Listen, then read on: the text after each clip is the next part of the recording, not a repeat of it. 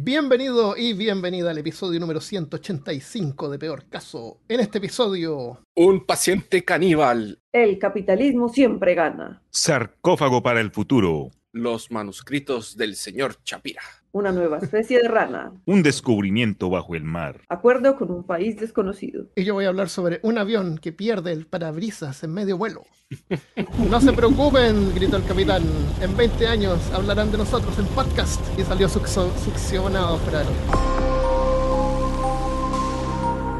Hablándote de los lugares más variados de Alabama, soy Armando Loyola, tu anfitrión del único podcast que entretiene, educa y perturba al mismo tiempo.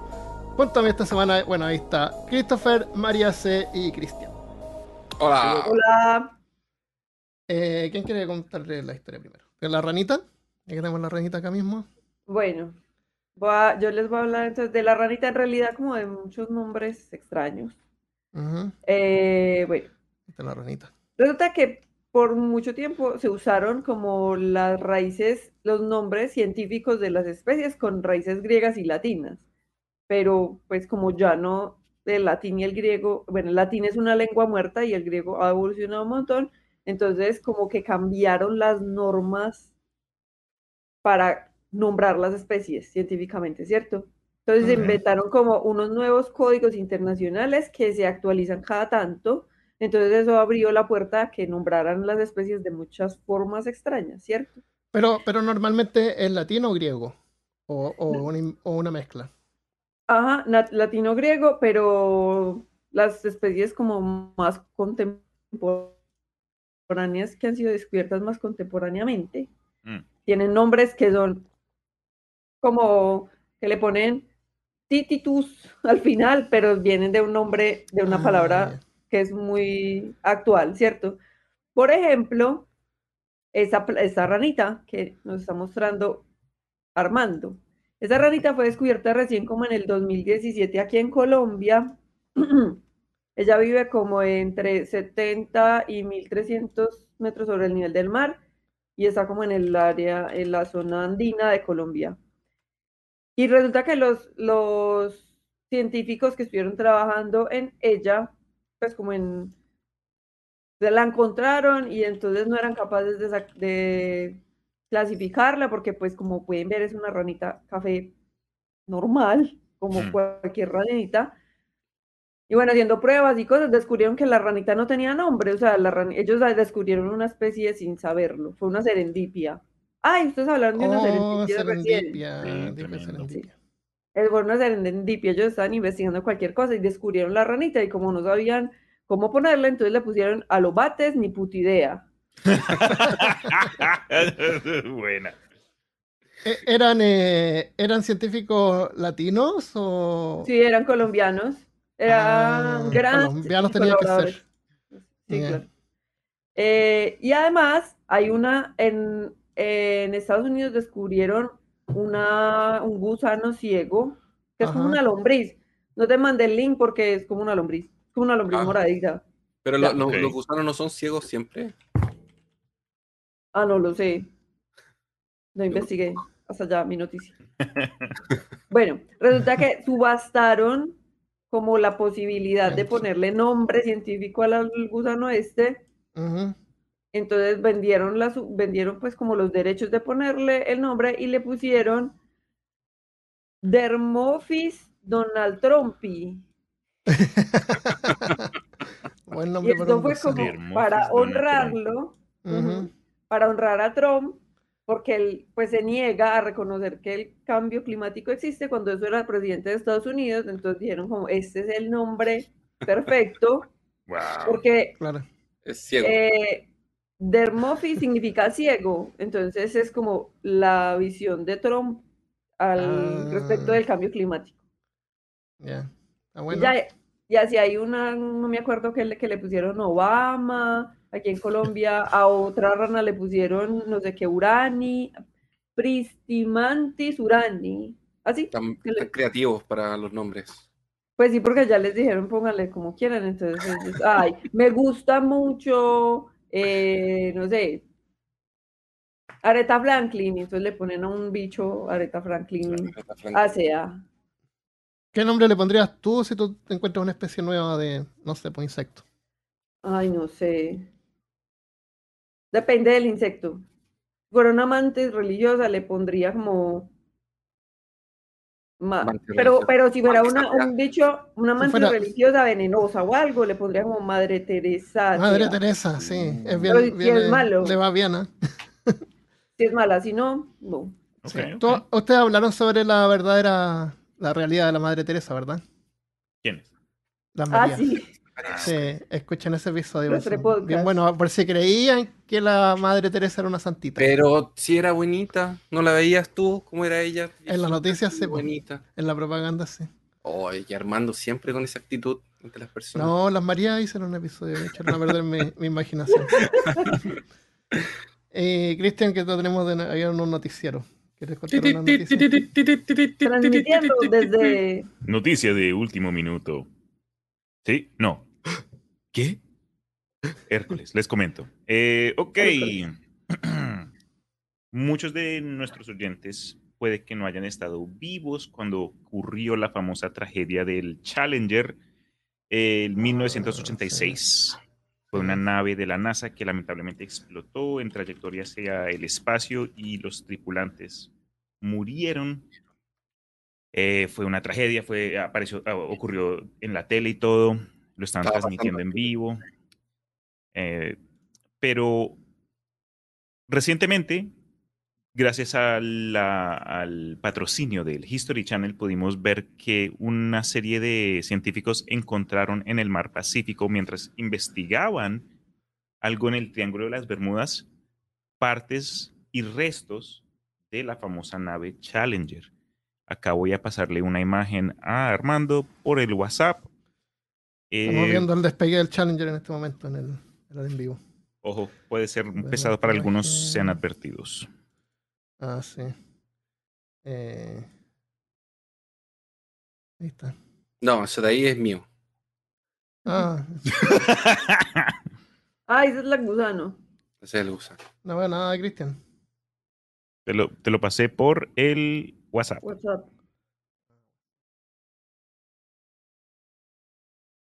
Unos buzos mirando unos cuadritos. Ah, esas son las placas de la de la nariz.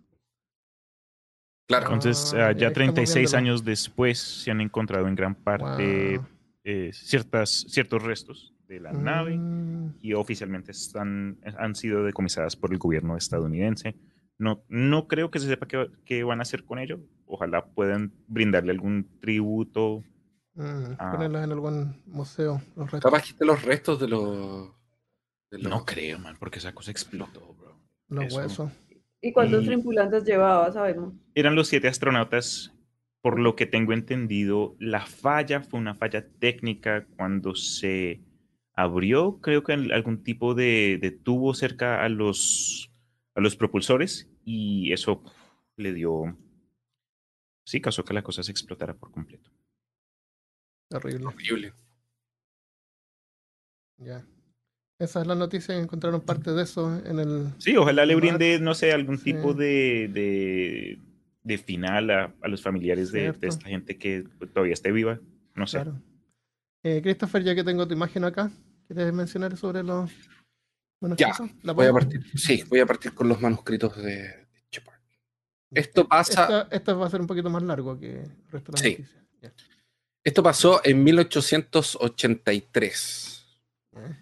Eh, en, en- en- en ese año, un anticuario en Jerusalén llamado Moses Wilhelm Shapira, o Zafir, Zapira, le voy, a decir Shapira, Shakira. eh, um, asegura tener en sus manos lo que sería uno de los pergaminos bíblicos más antiguos ya encontrados. Supuestamente habría sido encontrado en una caverna cerca, de- cerca del río Wadi Mujib, eh, que sería en la actual Jordania. Em, este manuscrito consta de 15 tiras de cuero, viejas, ennegrecidas.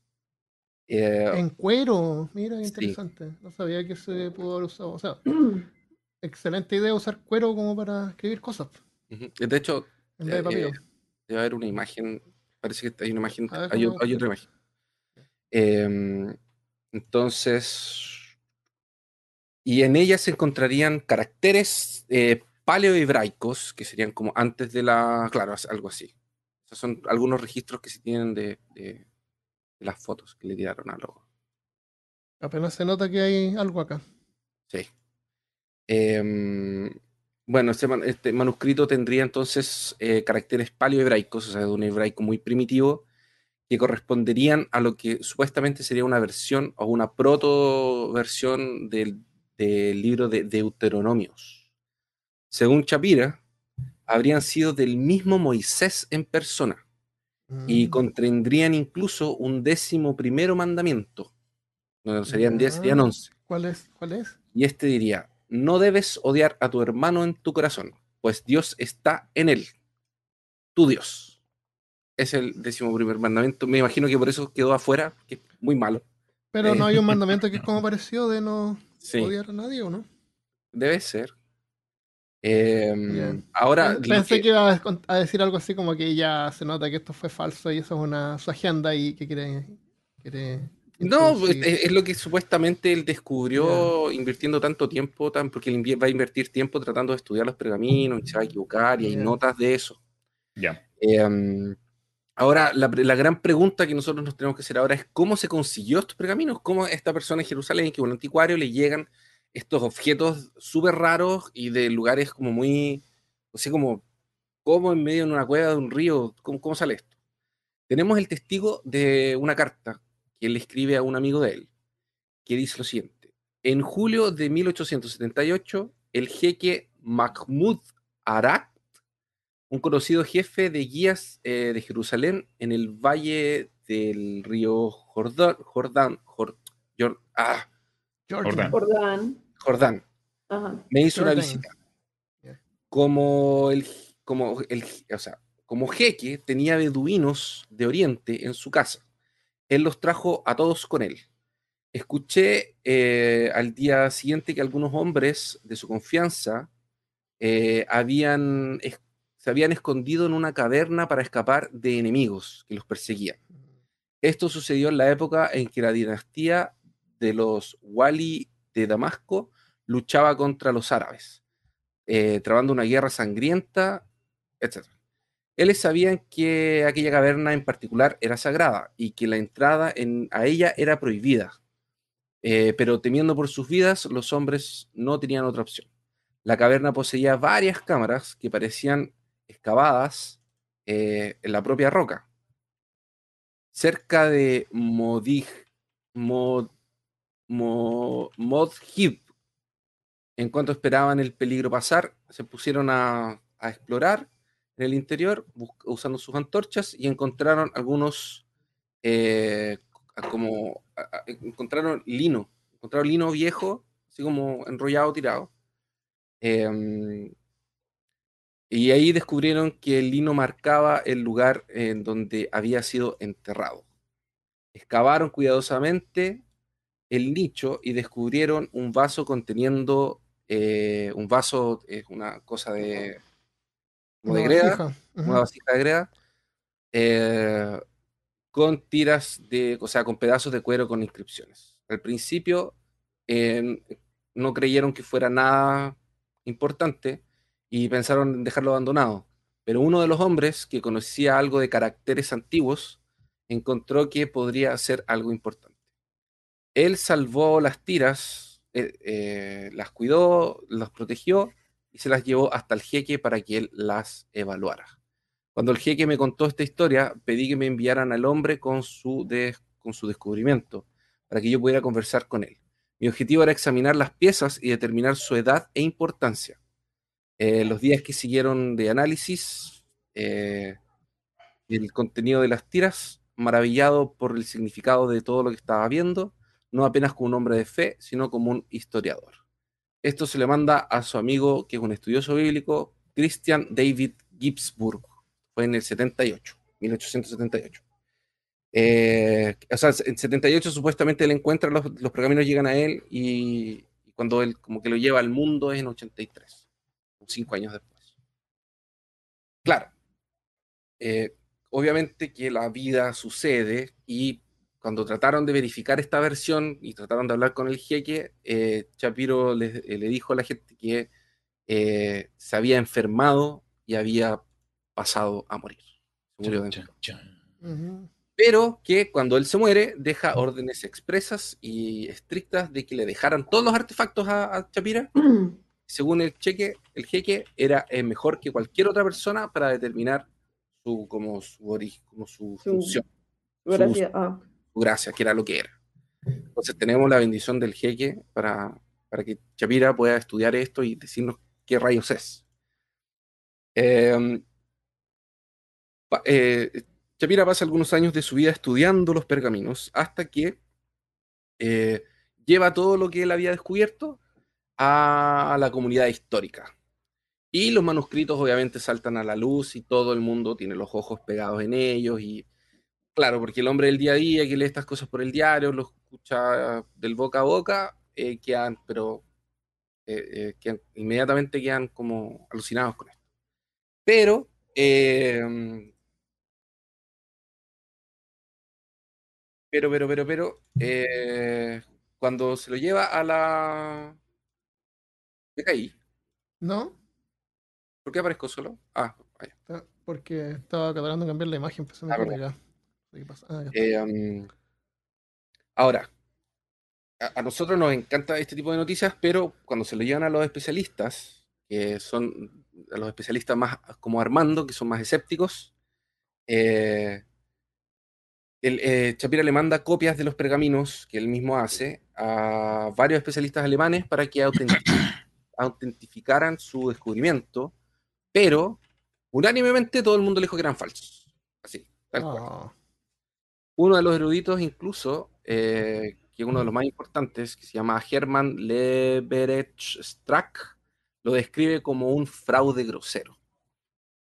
Em, la Biblioteca Real de Berlín le ofrece comprar los papiros, pero no porque creyeran que eran de verdad, sino porque querían que sus alumnos estudiaran los métodos de falsificación y cómo habían sido hechos. Oh, wow. Ahora, eh, pa- pa- para los que no somos tan escépticos eh, o, tan, eh, con tan mala voluntad con el pobre Chapira, eh, eh, es, es bueno que estudiamos, o sea, sepamos algunas cosas de, de su vida, así como si este hombre es confiable o no. La verdad es que no tenía muy buena fama. Ya lo habían atrapado otras veces tratando de vender cosas que no eran muy legítimas o muy eh, como eh, eh, reales. Yo las llamaría más como eh, reproducciones en vez de... Te capto. bueno, de- Eh, en un, en un momento trató de vender el cajón, el sarcófago, que supuestamente adentro tenía los huesos de Sansón. Eh, Ah, y en otro momento eh, lo pillaron también tratando de venderle 1700 estatuas falsas al Museo de Berlín. wow. Así que eh, digamos que él no tenía una gran fama de, de una persona muy honesta o... O sea, esto lo hizo él mismo. ¿Eso dices tú o se los vendieron falsos? Armando dice, por lo que entiendo, entonces me estás diciendo que él mismo las falsificó No, no, manualmente. no, es que pudo, haber- pudo haberlas comprado y haber sido crédulo y, y- y hacerlas pasar por verdaderas. Bueno, él Por lo que estoy Él- viendo, decían algo, no eran signos al azar. Sí, decían algo. Él eh, insistía en que eran auténticos y llevó los pergaminos al Museo Británico. Y les pide la suma de nada más y nada menos de un millón de libras por los pergaminos. Wow. Lo que claramente el museo no, no le da.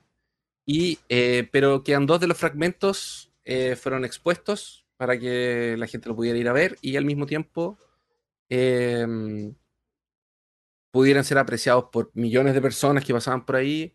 Y el mismo primer ministro William Gladstone de ese tiempo lo fue a ver también. Pero una vez más, eh, la gente que es muy desconfiada y no se cree estas cosas de primera, y, y con maldad en su corazón y escepticismo, ¿Cómo que con maldad? que quieren destruir las cosas divertidas de la vida, Eh. Solo las falsas. Nadie le creía. Solo las que se hacen pasar por verdaderas. Oye, pero mira, si todo el mundo le, todo el mundo le da la espalda a su amigo Ginsburg, al que le, el, el que le mandó la, al, que al que le mandó la carta contándole que él mismo había visto al el jeque le había co- cortado, le había contado la historia, él examina los pergaminos y le dice que son falsos. O sea, estamos presenciando la tradición máxima en, en- en la amistad entre dos, entre dos personas. Qué terrible. Eh, um, todo esto hizo obviamente caer en desgracia al pobre Chapira y eh, le escriben una carta a su amigo, eh, a su A su amigo amigo. Ginsburg, gracias por nada. No, no le, no, no le mandó por, eso. por no darle jugo. Le, le dijo así, eh, me hiciste eh, pasar como un tonto publicando y exhibiendo las cosas que crees que son falsas. Eh, creo que no voy a poder sobrevivir a esta vergüenza. Am, aún estoy convencido de que los manuscritos son auténticos y algo de increíble precio. Eh, o sea, que algo muy precioso. Ujú. Eh, se refugia entonces, se va de, se va de- de- de- de Jerusalén, se va de Londres y se va a Ámsterdam. Y durante algunos años continúa afirmando de que sus pergaminos son reales y le implora a Edward eh, Augustus Bourne, que era el bibliotecario principal del Museo Británico, y a su ex mejor amigo Ginsburg que por favor reconsideren su posición, pero no la reconsidera. Ahora, el Museo Británico, después de que, bueno, Chapira después de todo esto, cae en desespero y se suicida con una cuchilla en la Oh. espalda en 1884.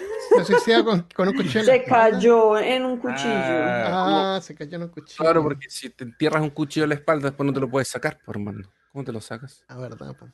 Se te muere. No, no, no se murió por un, no se murió por un cuchillo en la, cara, en la, en la espalda. Pero él se murió, se suicida. Tanta vergüenza le pa- le pasa que se suicida. Eh, con esto, el Museo Británico vende los dos. Me acuerdo de, no sé, ¿se acuerdan de Rocco? La vida moderna de Rocco. Unos Sí. dibujos animados. Sí, que una vez quiere, llega tarde al trabajo siempre porque el estacionamiento estaba ocupado. Así que inventa un, una- un, un cañón para que lo dispare y, y llegue al trabajo a tiempo. Pero cae en el Museo de Cosas Filosas. Así decía, Museo de Cosas Filosas. Ah, era muy bueno Rocco. Oye, Cris, esa, esa historia lamentablemente pues me, me presenta el hecho de que en muchos casos cuando viene academia y creencias pues ya establecidas en las ciencias, cuando viene algo que de pronto pueda presentar otra versión u posiblemente ideas contrarias, en muchos casos, sea o no algo hecho con malas intenciones, la gente que está tratando de promover este nuevo pensamiento, esta nueva, esta nueva idea, terminen siendo ridiculizados, eh, les cortan eh, las, eh, los recursos, Sí. pierden trabajo y son excomunicados y en los peores de los casos, sí, terminan como este señor. Entonces, no sé, me, me- me entristece un poco porque uno pensaría, ok, la ciencia, ¿no? Eso es- debemos por lo menos estar dispuestos a, mm, a tener una conversación sana, pero cuando vemos ejemplos, he visto casos así similares con gente en la egiptología y eso les echan, les dicen hasta que la mamá es un perro, como que, ¿cómo, si, cómo se atreve usted a decir que tal vaina? Entonces eh, se ponen súper defensos y no sé, muy, Sí. muy triste. Qué Ahora- horrible la alarma de auto. Ahí paró. Qué Este bueno. Armando. Haberlo hablado antes. Sí. ¿Esa alarma era de dónde? ¿No era aquí? Yo creo que era aquí. Anda a Sí, pegarle porque un- yo vivo al lado del parqueo. Anda a golpear a la- al dueño en la cara. Oh, Dios. Ya, bueno. Eh, bueno, pero la historia no termina ahí. Después de que um, él, él- él se, se autosuicida, el Museo Británico vende los dos pergaminos que tenía en su poder, así como por nada de plata, eh, para coleccionistas, o se- no sé a quién se lo vendieron, pero se lo Pensé vendieron. que la había vendido vendieron- como reciclaje. Claro. Ah, yo pensé que lo había vendido al- a- a- para que hicieran pruebas los estudiantes. No, no, lo vendieron. Y quien lo quería, quien quería hacer las pruebas no era el Museo Británico, era la biblioteca De Berlín. de Berlín. El tema es que de las- él tenía, bueno, de, de todos los, los pergaminos, dos fueron vendidos y el resto que estaba en su poder desaparecen entre vendedores, coleccionadores. Y la última vez que se les, se les- se sabe de algo de estos pergaminos es en 1889. Y después no se sabe nada Ah, más. no están en un lugar ahora. Uh, misterios. En el Museo de Cosas Falsas. Exactamente. No están ahí. Sin ellos no es posible volver a estudiarlos ni volver a hacerles pruebas más modernas, Pero para hay ver si fotos. realmente Conveniente, eran- Ah, pero al, artefacto en sí, ya, ya. sí. Pero igual está lo que decían. Ya. Ahora, hay un, ahora todo esto salió a la. ¿Y por qué le estoy contando algo de eso? Ah, En una cosa de noticias. Es porque hace poco tiempo un especialista israelita americano que se llama mm, Dan Dershowitz dice que los pergaminos de, de Shapira deberían ser reevaluados. Y esto con base a la información que tiene él de las fotografías que sacaron en el siglo XIX eh, y las anotaciones de Shapira. Eh, y los documentos que, al que él tiene acceso, que son los, los- incluso los estudios de, de Shapira que hace sobre estos, sobre estos pergaminos. Sí, sería Ahora, chévere. su opinión eh, eh, básicamente es la siguiente. Esto es lo que él escribe. Los documentos son increíbles. Eh, nos abren una ventana hacia la mente de Shapira. Si él los hizo o esto hace parte de una conspiración, no tendría sentido que él estuviese sentado tratando de adivinar cuál es el texto y cometiendo errores en cuanto estaba trabajando en esto, porque las anotaciones de él existen y tienen cuando él se equivoca. Ok. Como que él está tratando de descifrar los textos y él se va equivocando y se va, él mismo se va corrigiendo. Entonces, claro, él dice que no tiene sentido que una persona invierta tanto tiempo, come- él si, él, si él lo Mm. forjó, él no necesitaba como, entre comillas, eh, como inventar una, un, un- un proceso que no existe y que no debería existir. Entonces, es como que ese es su argumento. Ahora, también Entonces dice... era, era como lo que te decía yo, que a lo mejor eh, se los compró alguien y él pensaba que eran verdaderos, pero alguien más lo hizo, no los hizo él. Claro. Ahora dice que es incomprensible que durante casi toda la existencia de la disciplina de estudios bíblicos, ese texto nos dice más de que cualquier otro manuscrito descubierto antes o después, eh, que, que podría cambiar todo eso, no haya sido llevado en consideración. Como alguien que pasa todo el día reconstruyendo textos originales, muchas veces soñé con encontrar algo así, pero jamás me imaginé que pudiese ser algo que se tornaría realidad. Entonces, él dice que, le, que considera como considera que fue apresurado y que fue como que no deberían haberlos descartado de esa forma, porque si llegaban a ser reales, iban a marcar una diferencia gigante en todo Sí, lo que se conoce de- de toda la, la historia como bíblica y todo eso. Mira, en el Wikipedia está la lista de cada una de las cosas que dicen los manuscritos. Entonces, leamos un poco para ver qué tipo de cosas dicen.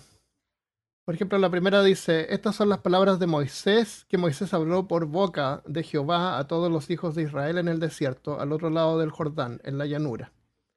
Eso no es muy descabellado ni raro.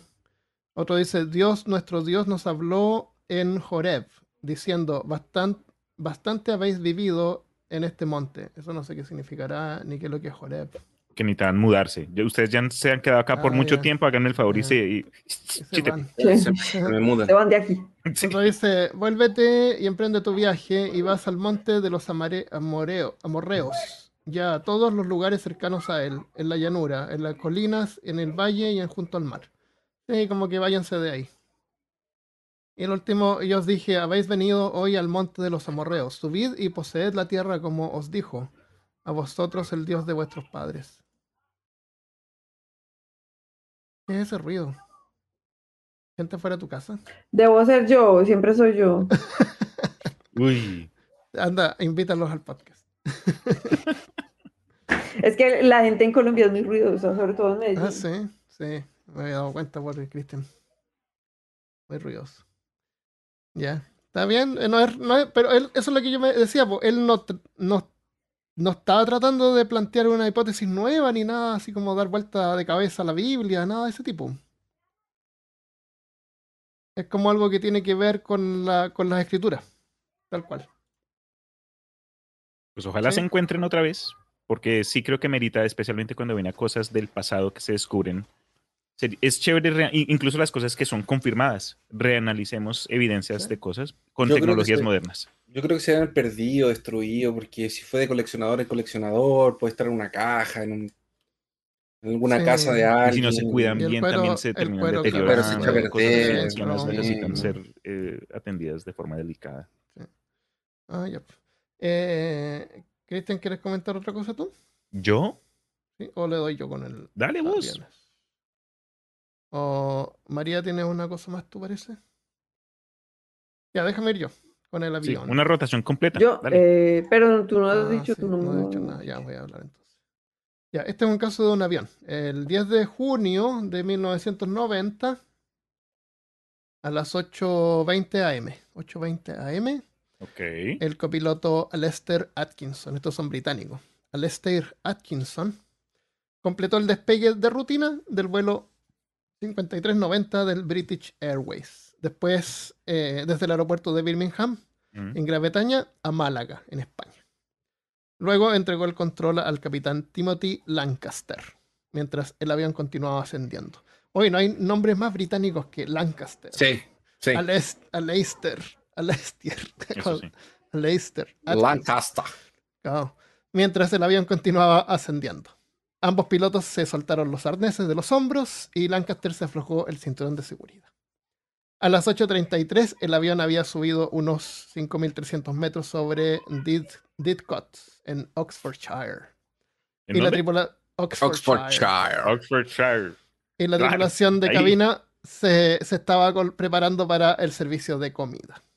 Mm. El asistente de vuelo, eh, Nigel Ogden, estaba entrando en la cabina cuando escuchó un fuerte golpe y la cabina rápidamente se llenó de condensación. El panel izquierdo del parabrisas, en el lado del, donde estaba el capitán Lancaster, se había separado del fuselaje. Oh. El capitán fue succionado violentamente de su asiento por las ráfagas de aire de la descompresión y salió de cabeza de la cabina de vuelo. Oh. Imagínate, eh, pero no salió volando por los aires Y- porque sus rodillas ¿sí? se, se quedó atascado en los controles. Su- sus rodillas se quedaron atascados, sus pies se quedaron entre medio dolor, Así que eso, Ah. eso permitió que no saliera volando en, eh, Inmediatamente. Claro. Eh, mientras que la parte superior de su torso quedó afuera de la aeronave, expuesta Oh. al viento y frío extremos. El piloto automático se había desconectado, lo que provocó que el avión descendiera rápidamente. Y la puerta de la cabina de vuelo voló hacia adentro sobre la consola de Ah. control, bloqueando el control del acelera- acelerador, lo que provocó que la aeronave ganara velocidad a medida que descendía. Se iban acelerando hacia abajo. Uy. Esa es la peor, la peor dirección en la que. Uno claro, puede acelerar. claro. Los ¿Y documentos. a qué altura vuelo, iba cuando pasó eso? 5.000 5.300 kil- eh, metros, 5 kilómetros y 300 metros de altura. Es una altura estándar para un vuelo relativamente corto. El, Sí, más eh, bajito que el Everest. Claro. La, la puerta de la. O sea, eh, la- los documentos volaron y. junto a otras cosas que volaban desde la cabina de pasajeros, porque la puerta de, que da hacia los pilotos estaba abierta. Entonces volaban escombros. Ahí va tu celular, ahora tu celular es un escombro. Hay un video de un tipo que está en un, que está en un avión de estos que no tienen. Un avión de estos que no tienen. tienen eh, alas. No, ti- no tiene alas. No- es como estos, estos aeroplanos que no tienen cabina, no, no- no es cerrado. Ah, ya, Y, de- está de con el- y, saca el celular así como para hacer Ujú. una historia. la- y, esto está todo grabado porque dentro de la cabina hay una cámara que está. Que está Ajá. y ah, saca el celular y empieza como a, a asomarlo así para sacar la foto y el celular se le suelta de la mano y sale volando. Oh. Y queda con una. Y la cara que tiene el tipo es una cara tan decepcionante, una cara tan, tan, tan, tan. como- Pobrecito. ¿Y qué pensaba que iba a pasar? y así como, pero eso es obvio que te iba a pasar. Porque, Claro. ¿Cómo se te ocurre sacar el celular para afuera? Ay, yo vi uno unos tipos que estaban peleando en auto, iban en auto, y uno sacaba el celular así como para tomarle foto al otro y se le va a Se le va a- Ah. Yo cuando chico hacía avioncitos esos de, de esos de plástico que uno armaba y pintaba. ¿Sí? Y tenía uno, po, y una vez me acuerdo que mi papá iba manejando los por la ventana y empezó a rotar el, el- la hélice. Sí, Y, Ay, y lo, y bastó con que lo moviera un poquito hacia arriba y, salió volando. Y no dije nada. que la mano no me hizo la ¿Qué fue eso, Armando? Eh, Nada. El viento. Sí. Y luego Sí. a alguien le cayó un avioncito Un diminuto en avioncito. el parabrisas. Ah, claro. Y a alguien le cayó un celular también. Claro, un celular. Oye, ese celular debe haber caído con una velocidad impresionante. Claro. Era un imagínate. arma. Estás haciendo un asado. ¿sí? Una peligro. carne. De repente, ¡pah! Eh, bueno, entonces eh, Odgen, que era el asistente de vuelo, se apresuró a agarrar el cinturón del ca- al, al capitán Lancaster desde el, del cinturón y de las piernas, mientras los otros asistentes de vuelo eh, trataban de asegurar los objetos sueltos y lograron destrabar los controles. Eh, tranquilizaron a los pasajeros y le indicaron, les indicaron que adoptaran posiciones de refuerzo en previsión de un ate- aterrizaje de emergencia. O sea, no se preocupen, pero pónganse en posición de choque. Eso. Está Eh, todo bien, pero sí. nos, nos vamos estrellando. Claro, así que pónganse ahí las rodillas en, la- en el pecho y todo eso. El avión no estaba equipado con oxígeno para todos a bordo, así que Atkinson, el copiloto, inició un rápido descenso de emergencia para alcanzar una altitud con suficiente presión de aire. O sea, imagínate a todos, aparte del ruido, eh, a todos se les da tapados los oídos de una forma épica. Eh, luego volvió a activar el piloto automático y emitió una llamada de socorro, pero no pudo escuchar la respuesta del control de tráfico aéreo debido al ruido del viento. Imagínate. ¡Aló! ¡Oh! La dificultad para establecer una comunicación bidireccional provocó un retraso en el inicio de los procedimientos de emergencia. Otgen, el asistente de- que tenía sujeto al capitán, con ayuda de los demás asistentes, trataron de regresarlo dentro de la cabina, pero fue imposible. Así que solo podía continuar sosteniendo sus piernas. Sabían que ya estaba muerto. Además de las temperaturas y la presión extrema, habían visto que se golpeaba la cabeza en el fuselaje Ah. de forma repetida. Atkinson le dijo a la tripulación que siguieran sujetándolo, Atkinson el copiloto, que lo siguieran sujetando por temor a que si lo soltaban podría causar que golpeara el ala izquierda el motor o el estabilizador Uf. horizontal, que podía dañarlo con el cuerpo, así que mejor Sí. que lo, lo aguantaran ahí. Finalmente, Atkinson pudo escuchar la autorización de control de tráfico aéreo para realizar un aterrizaje de emergencia en el aeropuerto de Southampton, 200 kilómetros al sur de Birmingham, de donde habían salido. Lo- y esto, y, y Southampton- ese aeropuerto está súper cerca del canal inglés. El canal inglés es el, el mar este que separa Inglaterra de Francia. Entonces, por suerte no la sobre el Mancha, mar. ¿no? No, no habían salido del continente todavía. No, el canal de la arruga. cerca. ¿Ah? ¿De la ¿Ah? Mancha? Chiste. ¿Canal en inglés? Chistes no? fomes. Ya. ¿Pero es el canal de la Mancha? No, no el Sí, canal yo de la Mancha. ¿no? El canal No. inglés se llama. English Ah, ok. Channel. Canal de la Mancha debe estar relacionado con España, me imagino. Si es que hay Solo un canal de la Mancha, porque porque. No sé, a lo mejor hay una mancha. El Mar Negro, ¿no? El mar negro, Sí, porque donde por- se regó la tinta, la mancha. ¿cierto? Ahí van a buscar tinta. Bueno, Gracias por eh, reírte de mi chiste, Cristian. Eres el mejor. eh, Atkinson logró aterrizar el avión en el aeropuerto de. Ah, perdón. Eh, finalmente, Atkinson, por escuchar la utilización de control, los asistentes de vuelo lograron liberar los tobillos de Lancaster de los controles de vuelo sin dejar de sujetarlo. A las 8.55 hora local y los 30 minutos más aterradores de la vida de todos a 30 bordo, minutos. 30 minutos, Oh. Atkinson logró aterrizar el avión en el aeropuerto de Southampton y los pasajeros desembarcaron utilizando las escaleras de embarque. Cuando finalmente lograron recuperar el cuerpo del capitán Lancaster, vieron que el viento le había quitado toda la ropa del torso. Estaba medio congelado, tenía hematomas, cortes y numerosas fracturas. Cuando cargaron el cuerpo en una ambulancia, los paramédicos se dieron cuenta de que Lancaster lamentable, lentamente comenzó a recuperar la conciencia. Estaba vivo No. estaba vivo. El capitán Lancaster sobrevivió, se recuperó físicamente, aunque sufrió trastornos de estrés postraumático. De más. No, Imagínese ese whiplash. Es, se rompió la nuca mínimo. Hay fotos así. del avión con, con algo rojo y no sé qué. Ah, no. El capitán Timothy Lancaster había sobrevivido a las condiciones extremas de un violento viento de 500 kilómetros por hora, falta de oxígeno y Ah, una el temperatura frío. de menos 24 grados Celsius. Oh, está ahí loco. Por lo menos unos 20 a 30 minutos. sí. ¿Qué pasó? Wow. La policía encontró el panel del parabrisas, eh, eh, encontró el panel del parabrisas y muchos de los 90 pernos que lo sujetaban cerca de Chelsea, unos 100 kilómetros desde donde aterrizaron. O sea, esa es una distancia que es la distancia que recorrieron sin parabrisas y el capitán colgando del avión. 100, 100 kilómetros. Imagínate que, que bueno que no lo soltaron. pues, Imagínate, lo Sí. soltaban. Sí, no hubieran- nunca habían sabido. Los investigadores, y hubiera sobrevivido igual. Igual, sí, igual- y sobrevivió igual. No. igual sobre- Y caía chocó un, con el ala, pero claro. igual sobrevivió. chocó con el ala, después se cae como en un árbol y del árbol Pero se cae cayó como un- los monitos que caen arriba Es- de, una, de un de una- techito y otro techito. Y Iba un a caer en árbol. una granja que tiene un montón de henos. Y, Arriba una vaca y la matan, pero él sobrevive. Claro, por eso. Eh, los investigadores descubrieron que, bueno, encontraron el, el pedazo de, eh, de haber sido plástico y, y pernos. Descubrieron que cuando se instaló el parabrisas 27 horas antes del vuelo, 84 de los 90 pernos eran de 66 milímetros en diámetros, de acuerdo con los estándares correctos. Y los 6 restantes tenían un diámetro correcto, pero eran 2.5 milímetros más cortos. 2.5 milímetros. O sea, nada, un cuarto de centímetro. Es poco. Y eran seis pernos nomás, pues seis Seis y. 6 solamente, sí. Pero por el hecho de que no los 90 eran del largo adecuado, no pudo resistir la presión. Ah. Otra parte del parabrisas también se había instalado con pernos incorrectos, pero no se alcanzó a soltar.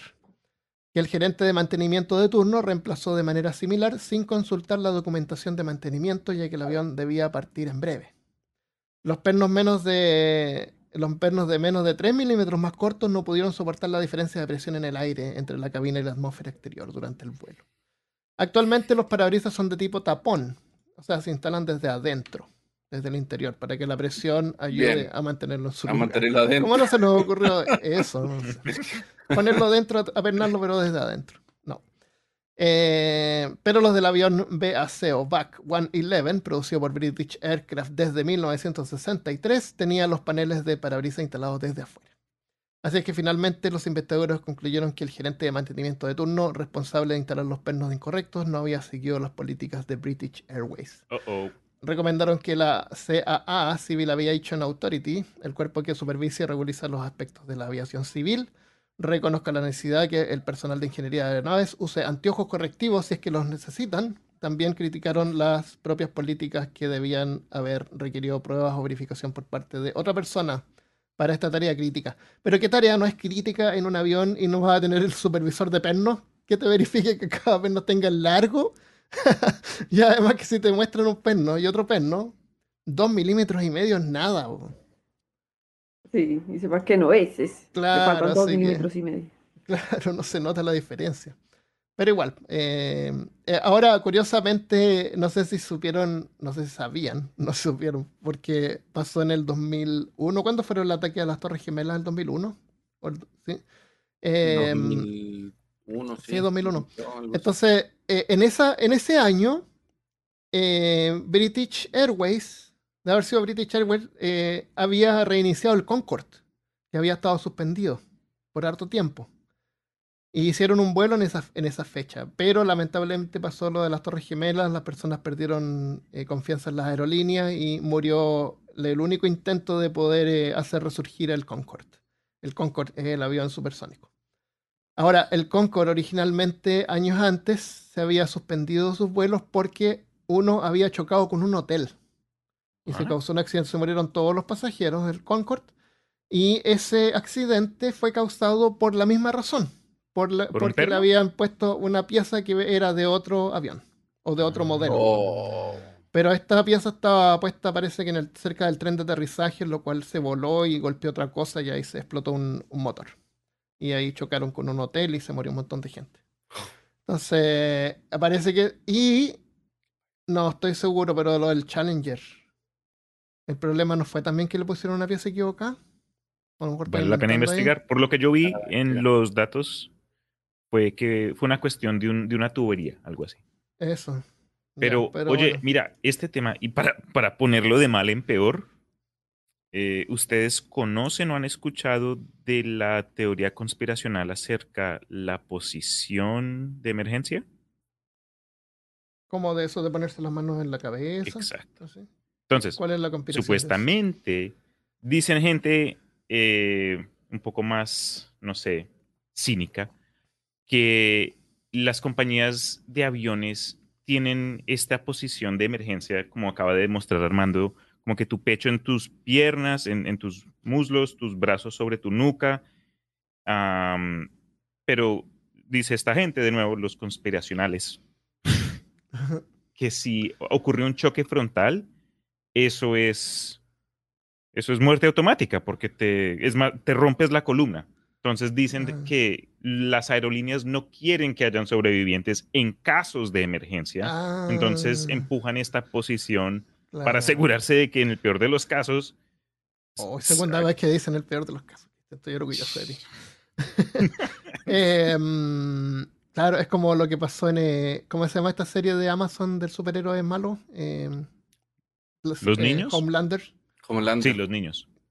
Cuando están en el avión y. Sí. Eh, no sé si será eso cierto o no. De todas maneras, no dudo que ciertas, bajo ciertas condiciones a lo mejor es más peligroso que adoptar otra posición. Pero tienen que encontrar una posición general que ayude como en varios casos. Yo no sé, No man. Puede ser no efecto sé. placebo, pero Yo no creo ni siquiera podría hacer eso porque primero la distancia de los asientos es demasiado corta. Y a lo mejor el, y el estómago tampoco me va a volar. todo esto me da menos ganas de volver a volar.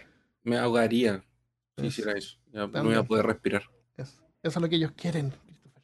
Ah, El primer oficial, ahí para cerrar lo que pasó después, el primer oficial Alester Atkinson y los miembros de la tripulación de cabina Susan Gibbons y Nigel Otgen recibieron el elogio de la reina por su valioso servicio en el aire. La, la reina les hizo así.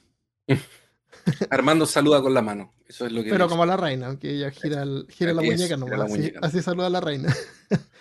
Eh, pero lamentablemente el nombre del asistente de vuelo Nigel Otgen, que es el que hizo el mayor esfuerzo, lamentablemente se perdió por error en el suplemento publicado, por sobre- pero sobre menos fue olvidado. Atkinson recibió el premio Polaris en 1990.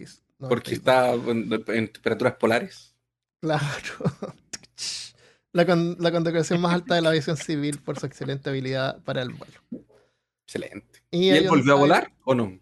No creo, no sé. A lo mejor, no sé, no lo sé, pero lo que sí hay un documental por ahí donde se ve al capitán Lancaster hablando y contando su experiencia. Si lo quieren ver, De lo que se acuerda.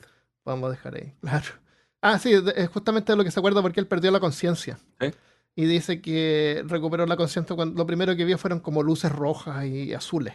Y eran la- extraterrestres. Claro, no, Claro. no lo tenían en la ambulancia. Ahí empezó ya cuando estaba calmo, empezó a recuperar la conciencia, pero dice que la recuperó completamente cuando ya estaban en el hospital. Sea, igual perdió, no se acuerda de lo que pasó, Ay, afortunadamente. Sí, afortunadamente. Sí, el, el- afortunadamente el, el- el- el- el cerebro, nuestro cerebro Claro, tiene ese no, switch off se que hace cuando... Sí, sí. Ahora por misericordia cósmica, Sí. por lo menos sabemos que Claro. en esos casos el cerebro es como que te... plup. Claro. Eh, ya. María, cuéntanos cómo, eh, no sé, pues hay tiendas que nos muestran modas que nos hacen sentir así como medio rebeldes, ¿no es cierto? RBD. Eh, Bueno. son- ¿Qué tan así es? Eh, mm, ahora les voy a contar sobre Banksy. Ah, espérate, El- antes, de, antes de seguir, Niti dice, el accidente del Challenger fue por la res- una resistencia a un pegamento en las turbinas. Ya, no sé si- Gracias. Ya, disculpa, ya, dale María. Eh, Banksy. Banksy es el artista que pinta paredes y ángulos. Murales, sí, Murales. eso. Y que nos ha- hay un- toda una teoría de la conspiración que también salió en Restre Podcast. Pueden ir a escuchar ese Sí, episodio. sí. Banksy también es el que vendió ese arte, que cuando alguien lo compró, eh, se activó un mecanismo, bajó y lo, De y lo autodestrucción. Y rompió, un claro. shredder Este mensaje se Claro. autodestruirá en 5 segundos. Claro, justo después que alguien había pagado por él. o sea, Y es, un mega troll. Eh, pues, pero aparentemente, o sea, se cree que es un colectivo, pero también una sola persona. Ah. Ah, De hecho, se dice, o sea, se especula que nació en, es británico, pues, en los Ajá. 70 y podría ser un hombre llamado Robin Cunningham o un suizo que se llama Maitre de Casson, pero este lo ha negado en su sitio web. Ah, no Pero- sabía que no se sabía quién era. Pensé Sí, que yo tampoco Qué era. chévere, No, le añade un nivel de misterio que no esperaba. Claro. Gracias. Sí. Como los de Daft Punk. Sí, Sí, exacto. amigo de Daft Algo Punk. así. Ya. Bueno. Capaz que sean los eh, de Daft Punk. Un robot. Son ellos mismos. Eso. Eh, bueno, resulta que Guess, que es una marca de ropa, como de ropa streetwear, yo no sé cómo se dice eso, como ropa Ropa de casual, calle. Sí. Ropa Eh, casera, claro. no, callejera. Calle. casual. Se llama Guess, ¿o no? Sí, Guess, Guess. Eh, resulta que esta marca empezó a usar sus grafitis en las prendas, pues en la ropa que venden, pero sin autorización de Banksy. Entonces Banksy, como Banksy siendo Banksy, escribió en su cuenta de Instagram, atención a todos los ladrones, vayan a Guess en Regent Street, ellos han ayudado a sí, ellos se han ayudado a sí mismos con mi obra de arte sin preguntar. ¿Qué puede estar mal en que ustedes hagan lo mismo con la ropa de ellos? Mm. Pero entonces, eh, Banksy prácticamente está inventando, invitándolos a robar porque Sí, sí, ellos sí. le robaron sus obras, ¿cierto? Sí. Según el Ladrón que le roba al ladrón tiene 100 años de perdón. Eso dice la Biblia, No. Eso lo dice No lo había escuchado. eso lo dice Cristo. Bueno, eh, según un comunicado de Guess, la colección se creó en asociación con Branda Lice, que tiene la licencia de grafiti urbano para ofrecer a los fanáticos de Banksy colecciones de grafitis asequibles. Ah, sí. Sí, Según ellos. según ellos, pues. Ok. Cada, abro comillas, cada pieza mezcla el graffiti de Banksy con la actitud Guess. Actitud, ¿qué El grafiti. actitud? Yes. Es una cosa que De la ellos- marca, ellos no sé. inventaron. Sí. El graffiti de Banksy ha tenido una influencia fenomenal que resuena con toda la cultura po- popular. Esta nueva colección es una nueva forma de moda que muestre su gratitud. Eso Oye. afirmó el director creativo de Guess. Oye, pero si este tipo no se sabe quién es, ¿cómo hace los grafitis?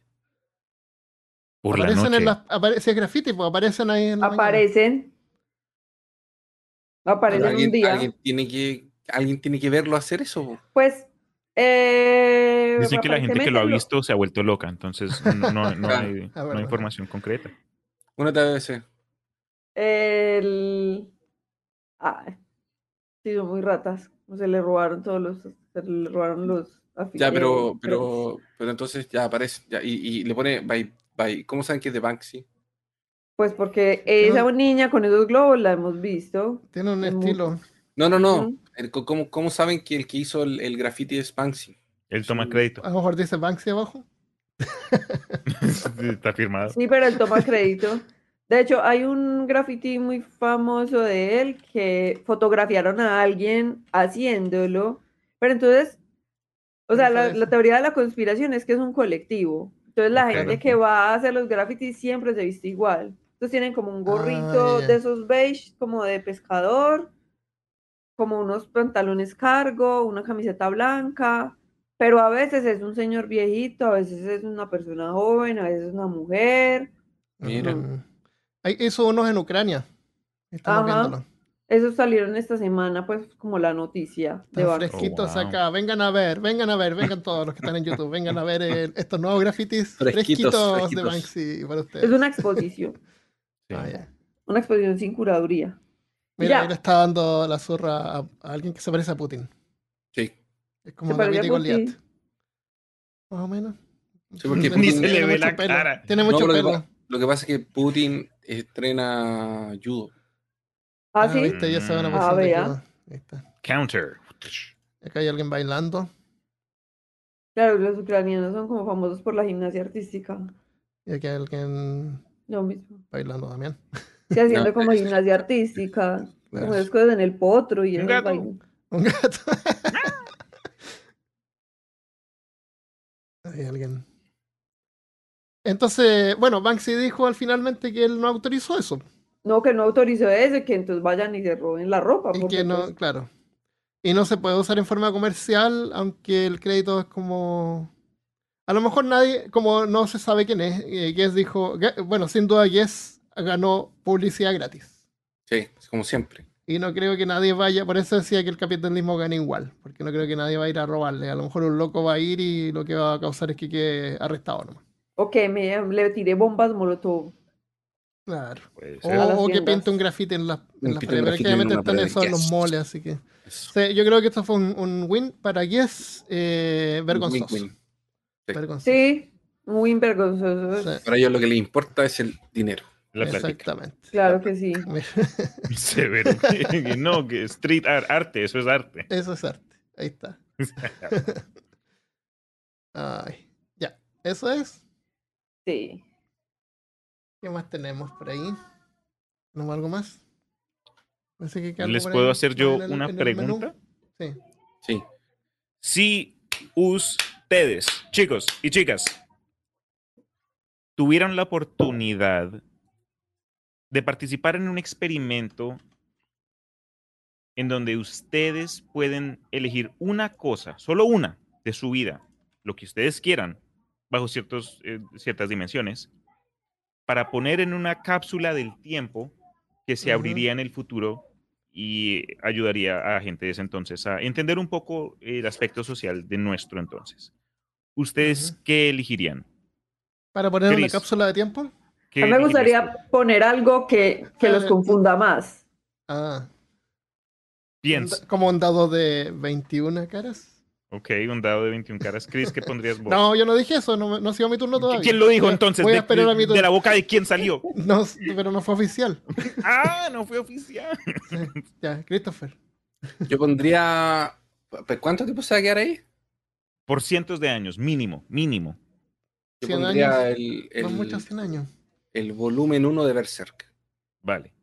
Eh, Mari, ¿qué pondrías tú? Yo pondría la cuchara tenedor. La cuchara Ok, tenedor. la cuchara Esa es- tenedor severo. Esa cuchara eh, que tiene unos, pun- unos puntitos. Sí, que, no sirve para eh, ninguna de las dos cosas. Es- Exacto. Eh, Armando, ¿qué, ¿qué pondrías tú? Hoy tengo que poner una sola cosa. Una sola. Qué difícil. ¿Y quién lo va a ver eso? Un Game Boy. Eh, pero es que 100 años no es nada. No es Un nada. 100 Pikachu. años. Mil años, dime, mil años.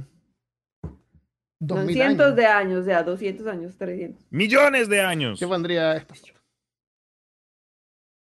¿Un, un sticker? ¿Qué es eso, Mari? Esa es una ilustración que hizo María P. de Lilith cuando murió. Sí, muchas gracias. No lo había mostrado, pero aquí la hice stickers. Ah, es un sticker. Ujú. ¿Quieres que te mande uno? Es muy lindo. Un sticker de Lilith.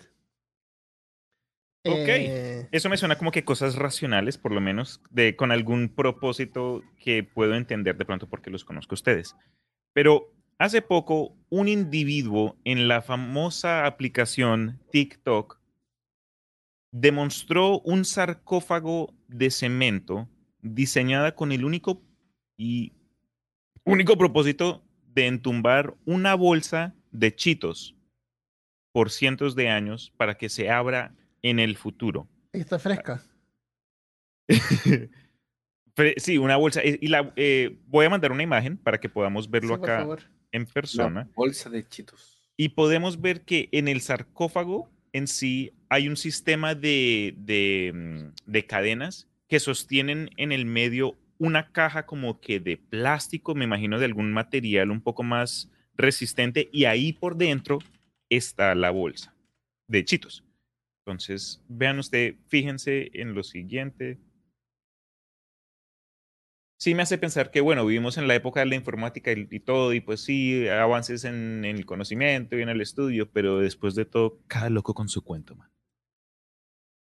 Acá está la foto. Bueno, es que en realidad eso es para hacer. Eso es para hacer. eh, Ah, ahí está el medio. para ganar seguidores. ¿Qué es lo que dice ahí eso? Dice, Historical artifact "Historical artifact buried below. Un artefacto histórico 10,000 enterrado years. aquí. Year ¡Wow! buried 2022. Wow. No son cientos de años, son miles de años, porque Son son, miles 10.000 de años. años. No me había fijado en esa plaquita. Oye, y, y, mm, y comparado con una tragedia que ocurrió recientemente este ¿Está- año, está ¿cuáles fueron resina? esas? Está en resina Creo esto. que sí. en Eso fue ese resina, bloque sí. entonces. Sí, ahí Sí, está. está en resina. Ah, chitos. Aguanta entonces un poco Pero más. los hots. a mí no me gustan los hots, me gustan los normales. ya se está criticando el sabor. Y esto estaría. Así está el chito ahí y esto está lleno de, de cemento arriba o están flotando No nomás. sé, puede Ah, que de pronto flotando. sí lo rellene, pero Va a quedar parece que no. flotando. No va a quedar flotando. Y lo enterró en su tierra. En algún lugar, me imagino. ¿Qué lugar. dice eso? Ahí está. Flaming Flamin' Hot. Hot Cheetos. Ingredientes, los ingredientes. Está Ah, poniendo son los ingredientes. la sí. última maquinita de, de, de- golosinas en el mundo. Ya en el futuro, después del apocalipsis y el eh, invierno nuclear y los aliens y Godzilla y lo demás, va a quedar solo una máquina con una sola bolsa de... De papitas. Enriched corn, meat corn, ya. Milk ingredient. Podría haberlo escrito en, en seis idiomas o algo así. Sí, como la- ¿cómo, cómo se llaman las piedras esas que Las derrumbaron piedras hace guías. poco? Sí, las piedras guías, que baila. Mira. Pero algo similar, en latín, en español, en chino. Oye, me, me encantó la idea. Y ¿sabes qué? Eh, es súper buena idea eso. Si vamos a entrar algo, en, encapsularlo en resina. Sí. Porque lo hace Oye, Eh, pregunto entonces, les pregunté a ustedes cómo cumplirían esta idea, pero ustedes que están en el chat acá, ¿qué pondrían ustedes? Piensen en, en algo Ya, de dimensiones que puedan, obten- que puedan tener en, la en una maleta, por lo menos, en una mochila. ¿Qué elegirían ustedes para poner en una, ah, en una de estas Déjenos, tumbas déjenos ahora, pueden responder ahora en el chat los que están Sí, viendo y aprovechen. lo vamos a dejar como pregunta en Spotify, ¿ya? Eso me parece. ¿Qué pondrían en Eh, una caja del ¿Qué tiempo? pondrías en una cápsula del tiempo para abrirse en mil años? Eso. Mil años, mil años. Ay, qué terrible ya. No sé qué decir con eso. Pero eh, tenemos algo más. Si no tenemos algo más, voy a leer las respuestas del episodio anterior que hicimos una pregunta, ¿se acuerdan? Yo tengo ¿Tienes una cosa más? una cosa más. ¿La Yo quieres también. decir o, o la dejamos? Sí. ¿Cómo- ¿Cuánto tiempo llevamos? No tengo idea. Una hora. Por ahí pico. Ah, ya. Dale entonces y después leemos la- las preguntas que dejamos en, el, en un episodio por ahí. Ya. La de los villanos. La, la de los villanos. Esto de aquí es una. es- esto, esto, esto es una noticia sacada de un diario de, de un- de- de Brasil. Entonces, no alcancé a traducirlo, entonces lo voy a hacer en traducción, traducción instantánea. Wow, si me equivoco en algo, ustedes me, me avisan. Eh, el, el titular de la noticia es: Paciente apavora en, en el hospital de Nueva Hamburgo. Actos de canibalismo en unidad de tratamiento. Nuevo Hamburgo, Río Grande del Sur. ¿Quién- quién- Eh, Hablamos de alguien que se comía los cuerpos. Ah, del glotón ese. Ya. El relato de funcionarios y acompañantes de pacientes de la unidad eh, Águila del Hospital Municipal de Nuevo Hamburgo. Ajá. Un expresidiario de 24 años internado a 16 días viene practicando autocanibalismo e intenta morder a aquellos que llegan cerca de él. Autocanibalismo. Él come su propia carne, como si estuviese saboreando un churrasco, un churrasco con un asado. Eh, contó una cuidadora de, de viejitos, con miedo que el hombre que eh, ¿Cómo se dice cuidadores de viejitos en, en portugués? se dice cuidadora de idosos.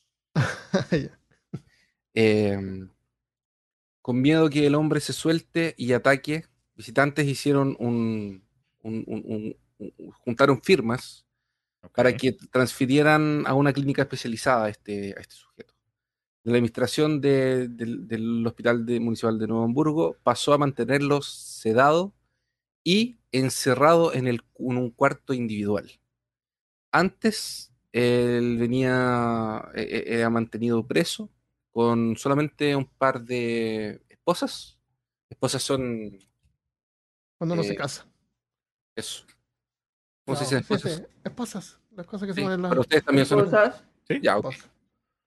Em, y, eh, eh, y, y solamente con eso que un, un policía había prestado una vez.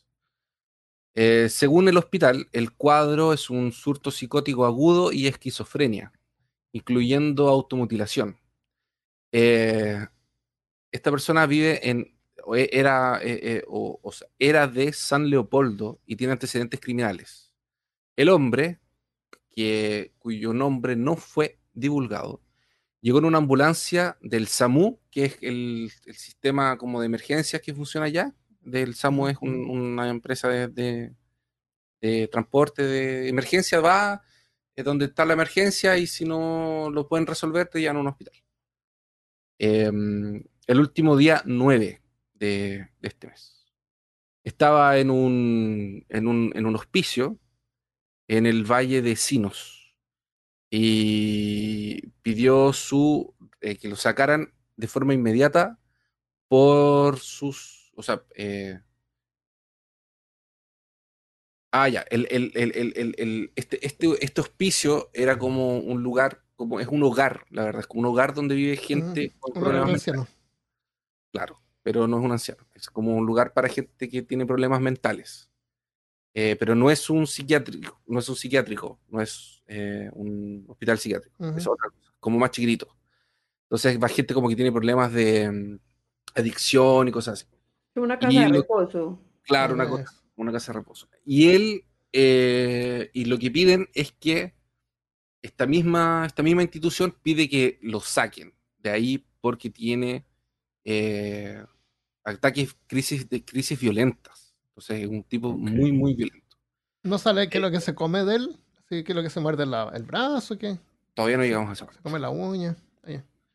Eh, y, y ellos, como, como eh, este, este hogar, no tienen como darle seguridad a los otros enfermos con estas crisis violentas que tiene el, el- el internado responde, o sea, el internado que es el sujeto, este, que no- el hombre, que nos revelaron el nombre, responde por delitos graves como eh, tentativa de homicidio, que es como trata, eh, homicidio sin, sin que no lo logró, eh, robo y receptación, que no sé qué es. Tiene que ser contenido por sus ataques semejantes cuando, a cuando estaba preso en la comisaría y por eso que fue transferido a donde era la cuestión psiquiátrica. Acompañantes y familiares de los pacientes que estaban ahí en el hospital dicen que la venida del paciente, que la llegada del paciente tornó eh, el ambiente del hospital una pesadilla.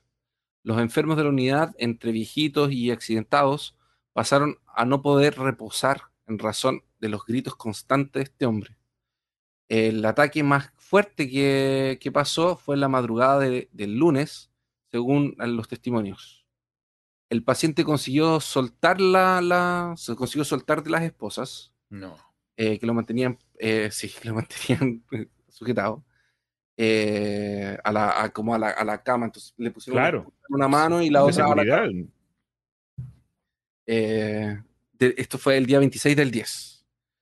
Eh, la Guardia Municipal, que es una policía un poco más, eh, no, no tan armada, es como más básica, Armada. que, que ve cosas más, más, más livianas. Sí, pues sí, ahí está la policía militar que anda con ametralladora y fusiles y cosas así. Eh, Como el que- ejército y la policía. Exacto. No. es claro, es como policía de ejércitos, las dos cosas juntas. La Guardia Municipal tuvo que intervenir y fueron necesarios tres policías para contener a la persona. La confusión fue de, de 3 a 5 horas, o sea, de las 3 de la mañana a las 5 de la mañana. Receptación, Eh. dice Constanza, es cuando compras cosas y las robas y las vendes. Ah, bueno. O reductor, es decir, reducirlas. Ya. Mm, no sabía. Eh, pues, y solamente pudieron como detener esta situación cuando los policías usaron armas de choque para incapacitar al, al agresor. Oh, O sea, zzz, le dieron el, Ya. el toquecito diabólico. Eh, entonces, imagina si él ataca a otros pacientes que están en cama o incapaces de huir. Esa es, eh, la- dice, dice uno de los testimonios. La abuelita que cuido está muy asustada. Mal duerme. Eh, No. una, escena una, escena una escena aterrorizante nos sale de las cabezas de las personas que, testim- que testimonian la el- eh, esta como tentativa de, de huir. Eh, el tiempo en el que quedó solo en el cuarto, el hombre mordió, Eso, este se ya llegamos a la parte. arrancó, se comió los propios dedos de los pies y de las manos. Oh my, los propios dedos de los pies y las manos. Se los, no tiene dedos. Ya no debe tener dedos. Se los mordió, sí. ¿Los Se masticó o se los tragó? Se los sacó. Oye, ¿de, qué, ¿de quién se dio? ¿De Yuji? Sé que está viendo mucho Jujutsu Kaisen, el man. En cuanto masticaba su propia carne, eh, daba para escuchar los estalos de los huesos en la boca. Y, eh, y él estaba como lamiéndose. Era como si estuviera apreciando en cuanto encaraba al equipo de enfermería. Con una mirada amenazante. les cuento una- un truco que le pueden hacer a un, un niño chico o algún familiar, no sé. Eh, toman un pedacito de hielo y se lo ponen en la boca. Después se meten un dedo en la boca y mastican el hielo. O sea, dejan el dedo así como en el, el cachete. Y, y el niño va a pensar de que te masticaste el dedo. Qué- malo. Es- y si pones qué ketchup también malo, ahí, lo Armando. puedes complementar con, no sé, si quieres. qué- qué terrible! ¿Qué es eso, Armando? ¿Por Ah, mira lo que puedo hacer yo, María pequeño está- Johnny. María ¿Quieres está hacerlo muteada. tú? María está muteada. No. Ah, Ah, no, ah, estaba riendo en silencio. Una risa Risa, silenciosa. sí, sí po, te ponen un pedazo de hielo, entonces cuando te muerdes suena así. Y con la salsa de tomate, ¿no? Eso, sí. Entonces, mientras el tipo masticaba y decía que. A lo mejor estaba haciendo era ese truco. Yo a mi, mejor a mi hermano una vez le hice truco que tú te agar- agarras un, un papel así como un pedazo de papel higiénico, por ejemplo, y lo empapas con un poco de leche.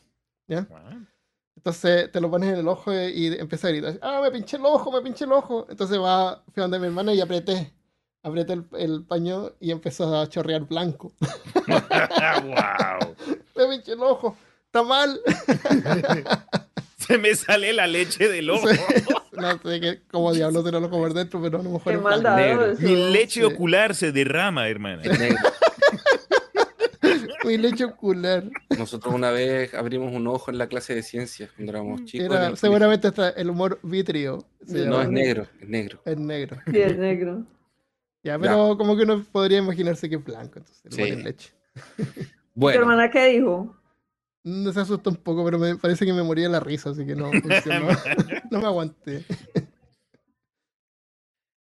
bueno, mientras se masticaba los dedos y se saboreaba la, la propia carne y la gente lo miraba de esta forma apavorada, eh, dice. Oye, eh, oye, para, para, para terminar con eso. Si lo hacen, grábenlo y así lo, lo publico mañana.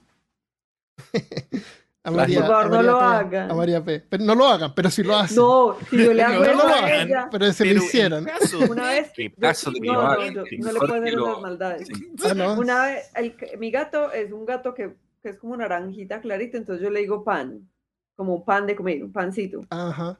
Entonces le dije como, ay, mira, se murió pancito. Entonces le mandé una foto de un pan tajado así con... Buena. y le mandé la foto con el que decía, ah, se murió pancito y casi se muere de susto. Oh, Es un pan tajada de pan. ya, pero no, Buena. no, no Si vio- lo hago eso, ella se va a morir de un infarto. ya. Sorry, Christopher, dale. el, el- el sujeto amenazaba a los que lo miraban de que si alguien se acercaba iba a hacer lo mismo con, con ellos. Se van Le a sin dedos. Exactamente. Los guardias municipales infelizmente no demoraron en llegar una vez que estaban eh, ya listos. Ah, no, no es infelizmente. ¿Por qué infelizmente? Esto no es infeliz, esto es bueno. Mm, Ah, felizmente. Ah, Feliz- felizmente. felizmente. Felizmente los guardias municipales no demoraron en llegar. Ah, ok. Eh, u- una vez que estaban ya prontos, listos para la acción, desde la llegada de este paciente más loco que una cabra. Mismo, as- a- a- asimismo, no es algo que se pueda lidiar con facilidad. Fue una de las escenas más me- medoñas, medoñas como, como patéticas que vi en toda mi vida. Eh, nos quedamos sin acción por algunos momentos, dice uno de los guardias de la brigada militar, que ya llegó la brigada militar, que ya se pusieron más frígidos. Después de lo ocurrido, el paciente ha sido mantenido controlado a través de medicaciones pesadas. Recibió los primeros auxilios después de haber arrancado tres dedos de cada mano y haber perdido todos los dedos del pie izquierdo. O sea, se Pero comió Yo tengo una pregunta. seis, se comió 11 dedos. No, no tenía salsa de tomate. Si esa es tu pregunta, no creo No, que... mi pregunta es, ¿se mordió los dedos del pie? O sea, ustedes tres, respóndanme de todo corazón y con honestidad, ¿alcanzarían a morderse los dedos de los pies? Sí, suerte lo de las manos. Ah, ya. bueno. fácil. A ver, ¿Christopher sería capaz? ¿Alcanzaría? Yo no. No, obvio que no. no, Es una persona muy Más flexible. flexibles que un lápiz. Porque ya me los comí. Ah, Claro, me morí uno porque ya me los comí. Eh, o sea, Bueno. era flexible también. Después de lo ocurrido, el, pues, el paciente ha estado con medicación, recibe los primeros auxilios, después de que se comió tres dedos, como dije antes, en cada mano, entonces son seis, y todos los dedos del pie izquierdo, entonces se comió 11 dedos. No, Así. Qué festín. cual. Qué horrible. Los, las heridas fueron autoinfligidas y se comió todos los dedos que se amputó. En el proceso de masticación también perdió los dientes de enfrente. Fuck. Entonces la escena de sido- Oye, el loco duro. Pero La enfermera- psicotizado, ¿no? Las enfermeras y el equipo de limpieza tomaron todo el cuidado, toman mucho cuidado cuando evitan, eh, cuando las enfermeras y el equipo de limpieza toman mucho cuidado y evitan pasar por la puerta, aún con el paciente estando sedado y amarrado a la cama. Eh, él, no, eh, o sea, él no solamente intenta atacar, como también escupe e insulta a las personas. A pesar de la fuerza que demuestra en los surtos, el paciente está en deteriora- dete- dete- bien, deteriorado. Eh, y la gente que está pues, reuniendo las firmas eh, piden que sea eh, removida de esta unidad y se lo llene una unidad mejor apareada. O con mejores aparatos para, eso. El comportamiento autodestructivo del paciente demandó socorro de la, de la penitenciaría estadual de Canoas, donde era mantenido antes. La madrugada del 29 de junio del 2019, los carceleros fueron llamados por apenados, asustados, eh, por apenados. Ah, los apenados son los, los que están adentro del- de la penitenciaría. Ah. Por otros presos. Los presos llamaron a los guardias. Em, asustados con el comportamiento de un compañero de celda que se lesionaba con fuertes golpes en el rostro. ¿Estaba otra historia? Eh, no, el el man. El Ah, el tema, en eh, 2019, sí. No paró con autoinfligirse daño incluso durante la intervención de los, ag- de los agentes carcelarios. Se pegó tanto a sí mismo que eh, se pegó tanto que necesitaba que lo viera un médico, como necesitó de, urg- de se urgencia. ¿Se. Ese episodio dejó cicatrices y heridas permanentes en su rostro. Eh, la situación está siendo evaluada por la Secretaría de Salud de Nuevo Hamburgo y se estudia la mejor medida para proteger al interno y a las personas a su vuelta. O sea, este señor está poseído por el demonio. Ahí está. Pero entonces el señor está en la cárcel desde el 2019. Sí. En la dos- tiene esos- el- ok. En el 2019 se golpeó y este año dio un paso más y se comió los dedos. Exactamente. 11. Qué locura. Qué Cuéntanos locura. Oigan, cuando se va que se comió algo más. No, y, y se comió los, se comía, se comió los- y perdió los dientes con Ah, la sí, fuerza. Imagínate el dolor que esta cuestión co- como que se te quiebre, no sé. Es horrible. uno como persona que normalmente tiene esta sensación de autopreservación, cuando estamos comiendo y nos damos cuenta que estamos a punto de masticarnos el diente, como que paramos no- y que una- un individuo demuestre lo opuesto. No, hermano, qué locura. Mm. Pero lo que por lo menos sí me deja algo de inspiración es el hecho de que por lo menos acá recientemente vi en las noticias de Austin, ¿no? Que eh, van a estar creando, como existen, ¿cómo se llaman esos lugares para gente con trastornos mentales? ¿Psiquiátricos? Psiquiátricos, No, con, comienza con una M. médicos, manicomios. Mm. Que van a comenzar a sacar eh, lugares de ese tipo, pero Ah, para sí. niños. Y creo Ya. que los van a llamar Antes, manicomios. antes habían harto y los dejaron de, de, Qué de usar horrible porque- tu ¿Qué chiste. dijo? Para Qué niños, ¿pero qué? horrible tu chiste. Todo eso para ese chiste ¿Cuál asqueroso. dijo? Para niños, ¿pero qué? ¿Qué dijo? Se va a quemar en el invierno, Cristian. Dijo que Digo le van a que poner van a minicomios. ¿Manicomios? minicomios. Minicomios. Pero qué. Yo prestando la atención a este idiota. y sale.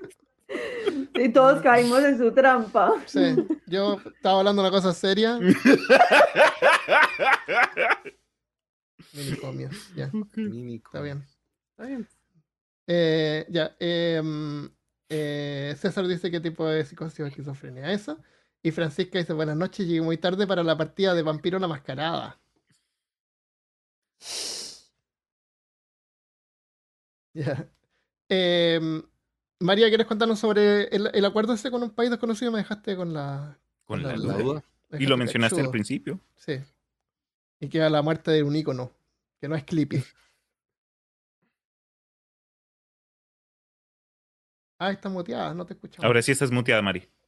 Hola. Ahí sí. ¿Qué será? Ya, ahora sí. Sí, Bueno. ahora sí te escuchamos. Eh, bueno, resulta que la ciudad en la que, de la que yo soy, que es Manizales, es una ciudad en, el, en los Ay, Andes de Colombia. manizales del alma. En el Manizal. Sí. Ustedes hablaron de Manizales en el episodio de volcanes. Ah, ¿Quién siembra maní? No, donde Eh, ocurrió ¿Siembra, ese, ese- sembradíos de maní? No, porque hay un volcán muy cerca. Ah, Sí. Bueno, en todo caso, el alcalde es como un man de mi edad, pues una persona muy joven y es como medio estúpido. Entonces, él dice que firmó un, o sea, salió, sacó como un, ¿cómo se llama eso? Eh, no sé, un ¿Tratado? ¿Un TikTok, no, Ah, una publicación en TikTok o alguna Ah, vaina así. Ok. Dice que en sus redes, entonces no sabemos, pues no sé cuáles son sus redes, ¿cierto? En todo caso, eh, dice que firmó un convenio con la ciudad-estado de Liberland, que ha puesto que nadie la ha escuchado, para otorgar 5.000 cupos para aprender inglés a través de una plataforma en Internet. Entonces yo Ajá. dije, yo todo el rato pensé que Liberland era, no sé, una compañía, Liberland. ¿cierto? Ajá. Pero resulta que Liberland es una micronación de Europa.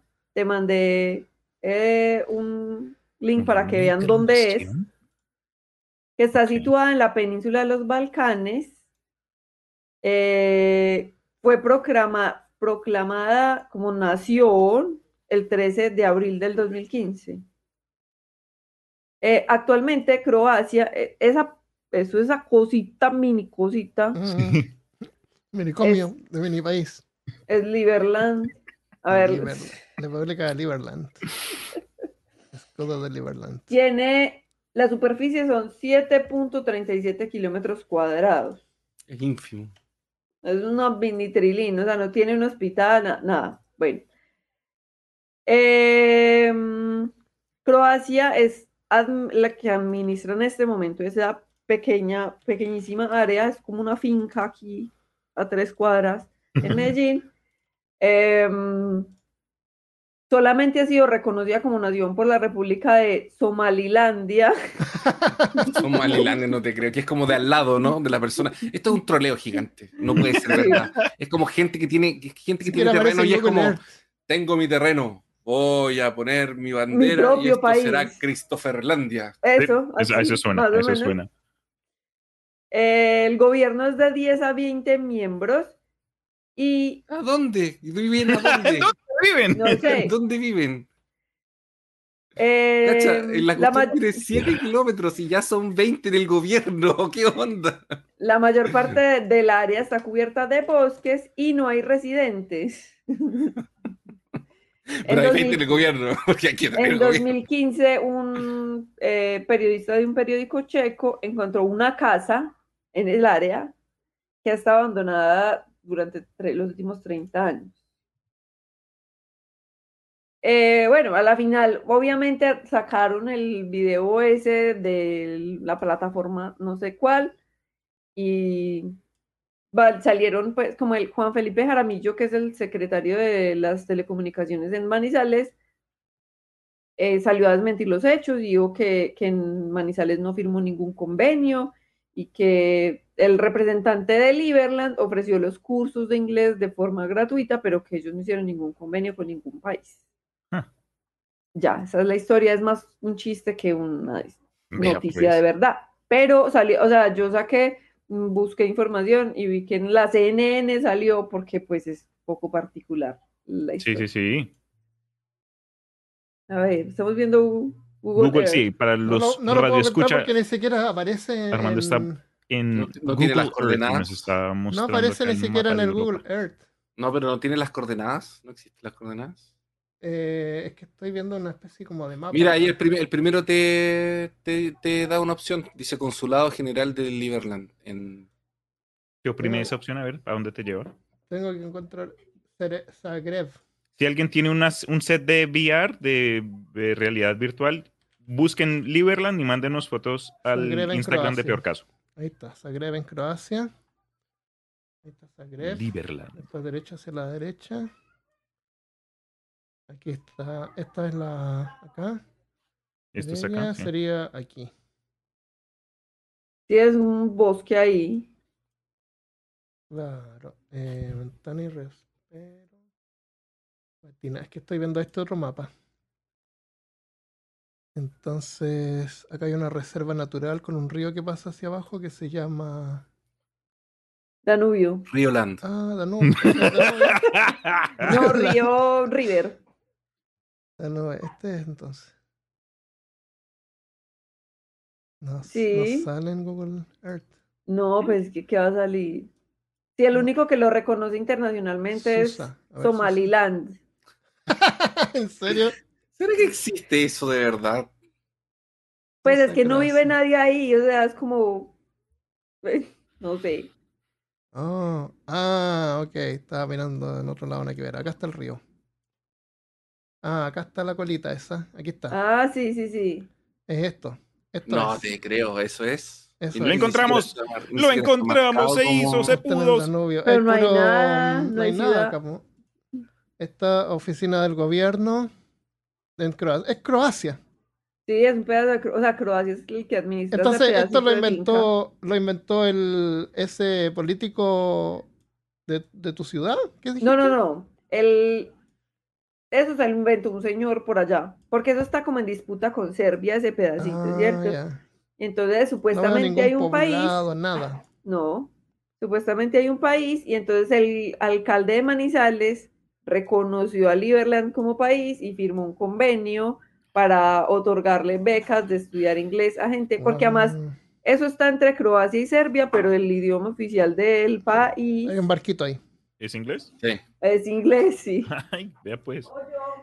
No hay nadie. Puedes ir a aprender inglés al, al bosque ahí. Eso. Se ve bien es bonito. Mira, genial Es vivir en la isla. Siga. Era una Eh. isla. Claro, vivir ahí. Pero te- y tiene, tiene caminos. Entonces debe. Sí, hay Ah, tiene senderitos caminos. y todo, vea pues. Hay, hay plantaciones de árboles. Estos son árboles plantados. Es que es una Seguramente lo explotan finca. por, eh, por agricultura de árboles. Puede ser. Eso es. Sí. Ahí, ahí se ven las líneas de los árboles que han talado. Arbolitos nuevos. Así que esos caminos son para esos camiones que transportan madera. Troncos. Ya. Eso es una zona de, de troncos de. Una zona de troncos. zona troncal. Ya. Ahí está. Liberlandia. Eso es Liberland. Liberland. Liberland. Qué- Qué divertido. ya. eh, la muerte de un ícono, para cerrar. Ok, eh, lo, a ver, veo pues un resumen acá medio rápido. Vacaciones en la isla Siga, todo pago. Más información al inbox de TikTok, dice Daniel. al inbox, claro. Hoy, ¿será que se podrá comprar un lugar así y declararlo país? Aunque no, no viva ahí. Esas vacaciones son con el príncipe de Nigeria. Ah, Sí, claro. Cierto. Príncipe de Bueno. Nigeria Airlines. Ok, ah, entonces, la muerte de un ícono para ciertos, no para todos. Em, yo en lo personal puedo decir que cuando crecí algo que vi en la tele mucho fue Super Sentai, pero la versión norteamericana, la versión Oh. del oeste, ¿cómo se llama? Eh, Power Ultraman. Go Go Power Rangers. Ah, También les decían los Power Tangas. Hoy va a salir una película nueva de Ultraman en el próximo año. Shin Ultraman se llama. Así como Shin Eh, Godzilla. Y yo sé que pues todos. hemos ya estado bien alegres con todas estas noticias buena onda y lo demás, pero los tengo que bajar un poco porque lamentablemente murió el último actor Ah, parte de la primera temporada de Power Rangers. No que aún esté vivo, pero el único que todavía estaba activo en la comunidad. Y yo sé que pues eh, esta fue una serie que muchos vieron de forma pasajera en, en su temprana edad, lo que sea. Y, pero lo que me dejó a mí boquiabierto es el hecho de que esta cosa todavía está en, en, en pie, todavía existe Power Rangers. Este fue el famoso Tommy Oliver, que fue introducido como que en la, en la, en la ecuación de Power Rangers siempre suele ser un grupo de 3 a 6 y después en la temporada se dan cuenta que hay uno más, como que, oh, este es el, el lobo, el Sigma Male o lo que sea, y después de conflictos se une el resto de los chicos. Entonces, en la primera temporada de Power Rangers, Tommy Oliver fue el famoso Green Ranger que tenía la fluta con la daga que tocaba aunque tenía un casco puesto, entonces no salía, podía... salía Godzilla. Exacto. Y después se volvió en el Ranger blanco y después eventualmente temporadas más, mucho más, más, más avanzadas terminó siendo como que el maestro Roshi, el Gandalf de creo que fue Power Rangers Dino Thunder, que de nuevo, es- tienen versiones hasta por doquier el- esta serie. Pero me dejó con algo de tristeza porque lo vi crecer, siempre fue como que el chico con pelo largo, como que el man, el, el, el loco guapo, el loco eh, que hacía karate en la escuela y lo demás. Y pues el color verde siempre fue mi favorito. En fin, que descanse en paz el actor. Se suicidó, se suicidó. Se suicidó. Se lástima. llamaba Jason Frank y murió a los cuarenta y pico de años. Sí, estaba súper 49. joven además. 49 años. Uh, voy a cumplir eso el próximo año. Eh, ¿Ustedes saben cómo se hicieron los Power Rangers? Sí, sí, Super sí lo Sentai, lo visto. cortaban de la serie original Sí, japonesa. y como usaban casco, super, po, porque se mezclaban la- las artes marciales con cosas de colegio. A mí nunca me gustó eso porque mm, eh, en Chile consumíamos material japonés, así que era como una imitación. Ah, una versión Era como una más cosa baja. falsa, era. Ultraman falso. Ultraman Oye, desafortunadamente para quienes que de pronto lo recuerdan de forma positiva, la verdad es que hay muchos mm, últimamente, no últimamente, pero des- desde que salió la primera temporada de Power Rangers, se, se supieron de muchos rumores de, pues, de acoso, de Mm, bullying, sí, a los sí. actores los trataban súper mal, no les pagaban bien, por eso es que se reemplazaron a unos, a- creo que a la Ranger Ah, amarilla y al Ranger negro los cambiaron por otros actores porque les Fue, causaron fue, problemas. fue al. Cambiaron a, al, a tres: a la Ah. rosada, Ok, a la amarilla y al, y al negro. Y creo que la amarilla también se murió. Sí, Creo que se murió ella y se Oh. murió el, el azul. El man creo que también, creo que se suicidó porque el man era, era homosexual Sí. y lo- que lo, lo traumatizaron en set, lo- le hacían bullying, pero lo trataban como una mierda. No, me dejó, triste. me dejó triste eso. Mal. Es es súper penca la industria cuando uno la mira de cerca. Sí, no. Ahora Y, y están el rojo está saliendo súper los, gordo. ¿Sí? los No lo he visto. artistas de efectos especiales también están siendo súper explotados. Cada película que sale, así estas películas de Marvel, tienen así como 20 estudios de efectos especiales y cada uno quiebra después de que la película sale. Y si las películas son tan exitosas, ¿cómo pueden ser que estos estudios estén quebrando? Ah. Los explotan, es pura explotación, toda explotación. Y por otro lado, también en estas, muchas de estas películas, bueno, hoy día creo que están un poco más seguras, pero algo que de pronto muchos de nosotros tomamos por desapercibido es que la cantidad de muertes que ocurren durante las grabaciones de películas, especialmente en los 80, en los 70, hubieron, hubieron unos accidentes tremendos que ayudaron a pasar como que un- unas leyes de seguridad a no solo los actores, pero la gente que ayuda y opera y trabaja en estos sets Sí. pero en el pasado, eh, eh, ¿cómo se llaman estos stunt doubles, estos extras? Mu- Ajá. gen- muertes como que incluso que ni siquiera, que pudiesen haber sido prevenidas, pero fue un, un descuido totalmente tonto y boom, hasta ahí llegó un man que dijo, ah, me voy a ganar 50 pesos el día caminando eh, durante una película ya como un man en la calle. Por suerte, con cada cosa que pasa y cada cosa que se sale a la luz, las condiciones mejoran un poco. Pero es triste de que tienen que ser a través de legislaciones y obligar a la gente para que se comporte en forma decente. pues, Es no, bien burocrático la cosa. Mm. Eh, bueno, eh, ahí arruinaste el episodio. po. ¿Qué te parece? Ahí terminó. No tenemos nada más. Váyanse a dormir. Sí, culpa mía. Por mi culpa, por mi culpa, por mi gran culpa. Sí. No tenemos nada gracioso. A ver. Ah, ya. Le damos las, notic- las, las noticias, la- las preguntas que dejamos en el episodio de los villanos. Dale. Eh, eh, la pregunta era, ¿cómo crees que será recordada nuestra era actual en el futuro? Pero eh, no, lo que nos referíamos era, no sé si te acuerdas, que era qué aspecto actual va Sí. a ser como el que va a resaltar, que, que- Ujú. que distingue nuestra, la era actual, no nuestra era, sino que la era ahora del 2000, de los años 20, de los nuevos años del 2020. Eh, entonces, Campicaro dice, el dolor de cervicales y ciático, el huevo del otro cap. ¿Qué se refiere con eso, el huevo del otro cap? Del otro capítulo. Ah, del otro capítulo. Le dicen balístico, basilisco, junto. Justo esta semana mi gallina puso uno. Huevo del otro capítulo. Mi gallina puso un huevo. ¿Qué? No sé qué está hablando. No quemé nada. Pero es que ¿estás la bien? gallina no pone más huevos, creo. Sounds like a stroke. El otro día pu- puse un huevo en. Yo puse un huevo en mi sartén y tenía dos yemas. Mira. Eso es Y buena dije, suerte. oh, ¿qué significa esto? Y le tomé una foto. Pero esto fue hace varias semanas, así que. Bien. Ya Maca dice, se juntaron los tres favoritos de peor caso. Oye, están usando las preguntas para enviar mensajes que no tienen que ver con la pregunta. Bueno, ahí dice comentarios, entonces pueden dejar comentarios. Se Bueno. juntaron los tres favoritos del peor caso. Muy buen capítulo. Yo creo que seremos recordados como una época de declive social y mucho avance tecnológico. Sí, no sé, siempre, siempre, cada generación que se siente así como que esto es lo peor que ha pasado. Toda Siempre está el mundo terminándose, toda. siempre está la Tercera Guerra Mundial a punto de partir, y eso siempre ha sido igual, y no sé, nunca pasa. A lo mejor es lo que es. Pero ahora sí me siento súper pesimista con lo que está pasando ahora. Especialmente cuando voy al supermercado y veo las estanterías vacías. O Especialmente después de la noticia que se, que se murió este Power Ranger. Yo sé, es- Yo la sé, cosa está es mal. cierto. Es por eso terrible, terrible. mal. Sí, Ay, Mari qué sabe. egoísta soy. Me siento mal porque no había mantequilla de la marca que compro siempre, en vez de sentirme triste porque se murió el Power Ranger. Imagínate. El egoísmo. Ya, Josefina eh, Perona M dice, tal vez muchos, muchos años nos recuerden como la segunda época oscura, con pandemias, revoluciones sociales, Ah. guerras, cambio climático. Pero no dicen que, que es como el momento más, más, con menos guerra en este momento también. Es porque No dijo que eso. lo es, lo es. Pero la cosa, la gente en se enfoca en cosas todas raras.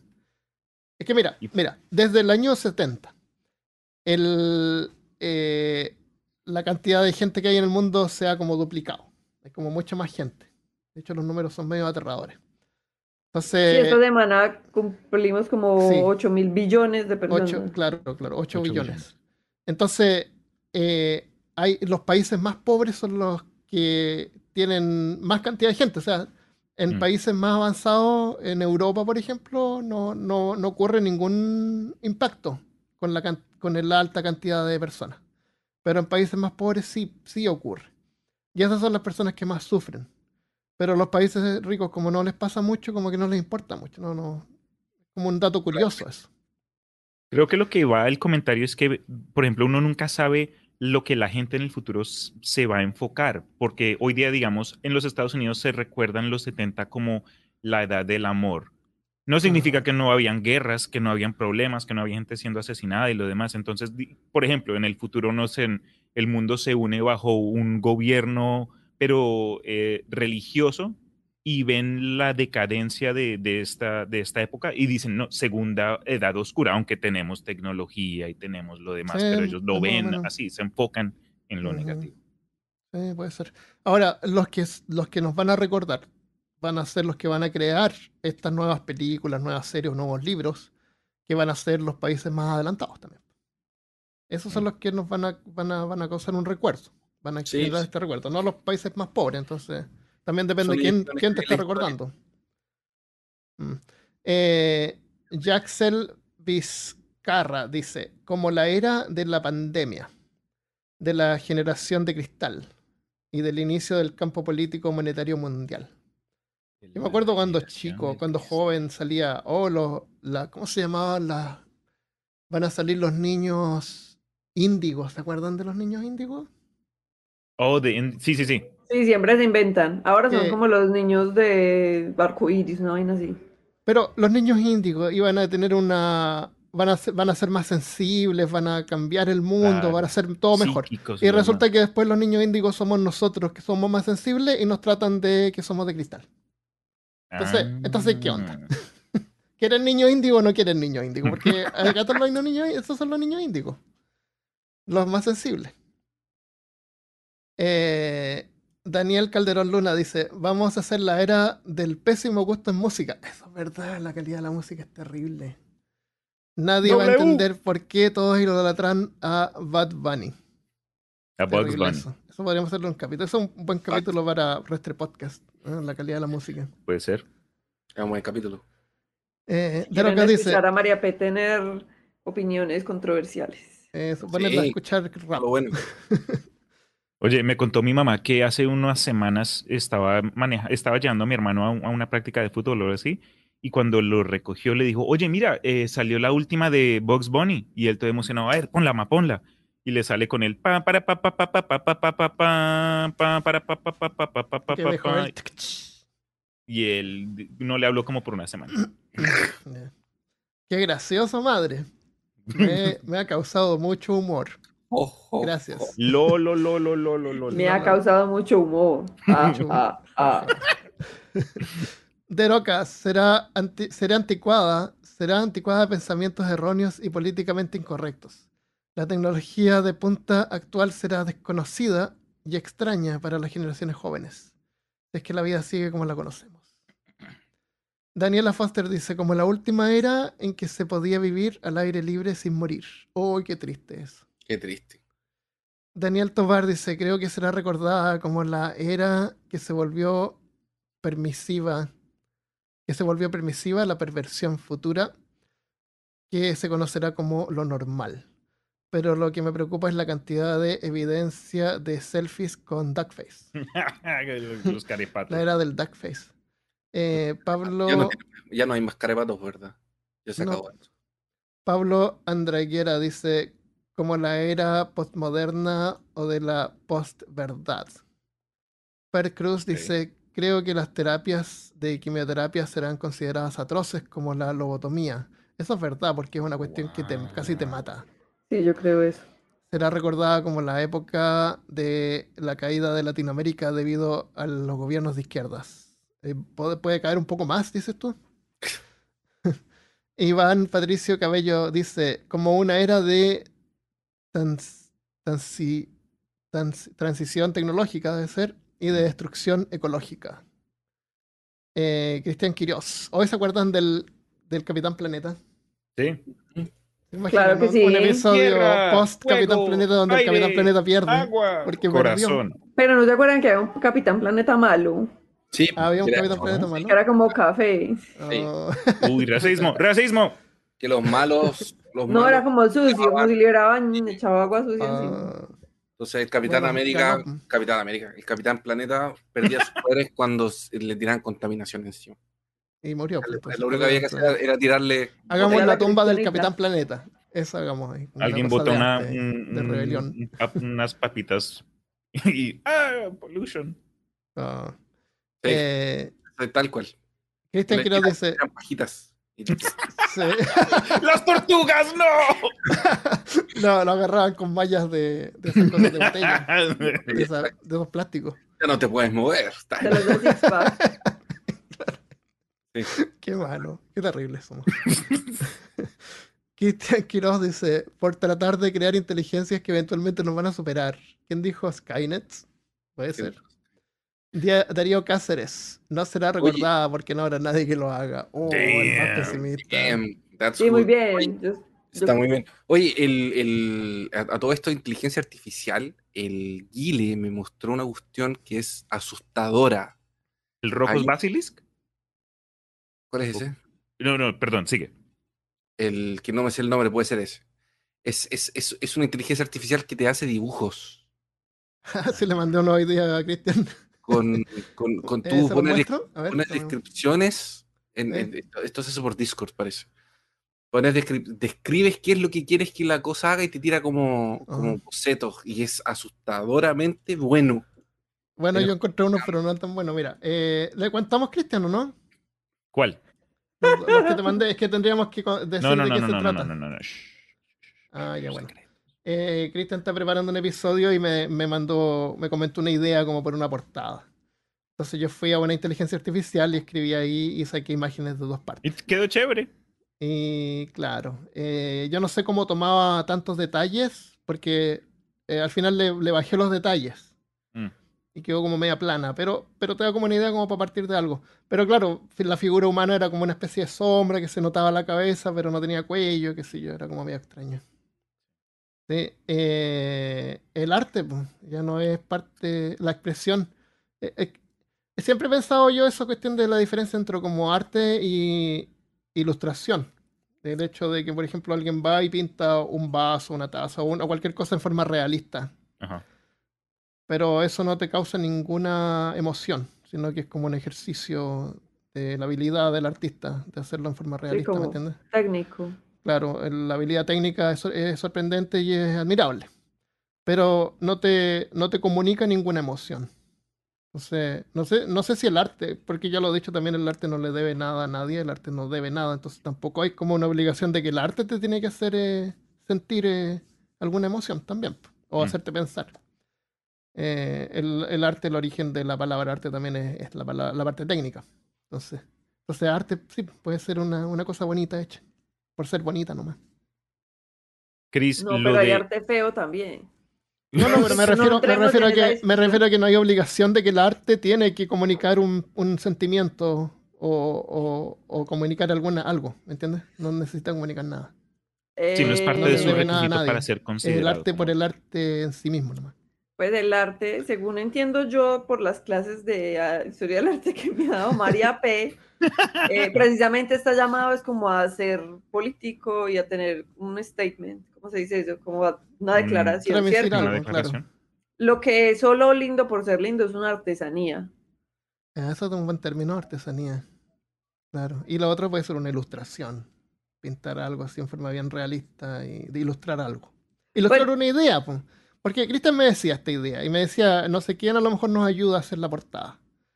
¿Ya? O la inteligencia artificial o lo que sea. Eso es una ilustración. Es, es parte, del arte- parte del arte también, pero no, no está tratando de comunicar nada. Más, más que la idea de la atmósfera, entrar, ayudar a entrar en la atmósfera de lo que vamos a hablar. Ya. Intera- No sé. Interesante la conversación Mm. alrededor del tema. Pero cuando estábamos hablando acerca de lo de la inteligencia artificial, lo que te había mencionado, pensé que era lo que estabas, a lo que te referías, Chris, es esta, de nuevo entrando al tema de teorías. Hay esta teoría que se llama el basilisco de Rocco, y e- en, en resumen, es que quienes piensen que el desarrollo de inteligencia artificial va a llegar a la propia, a la propia exterminación del ser humano, para quienes crean que es, esto es inevitable, va, eh, la inteligencia artificial va, va a llegar a un punto de, como que de desarrollo que en el futuro va a reconocer quiénes estaban en su contra y va pues a, a accionar a, a aquellos. Eh, entonces, con ese pensamiento, ¿no es mejor ayudar o promover o, o sí, promote la inteligencia artificial para que cuando llegue ese punto estemos en su lado bueno? Entonces, esas, y es una de esas teorías que dicen que cuando lo sepas, Ya vas va a quedar tarde. afectado. Sí, sí, vas a, como que mejor ni saberlo. Entonces, de pronto hasta no me hubiese quedado callado. Oh, Pero- oh, Ahí está, yo no tengo ningún comentario a favor ni en contra de lo que. Pues claro, yo no. También estoy muy feliz con mi tecnología. Yo también. Te quiero mucho. También, sí. Y eso que hay gente que cuando tienen los Siris y las Alexas en casa como que les gritan y les dicen, ah, porquería, te dije que me despertaras a las 7 y no me Hey pusiste Siri, la I alarma". love you.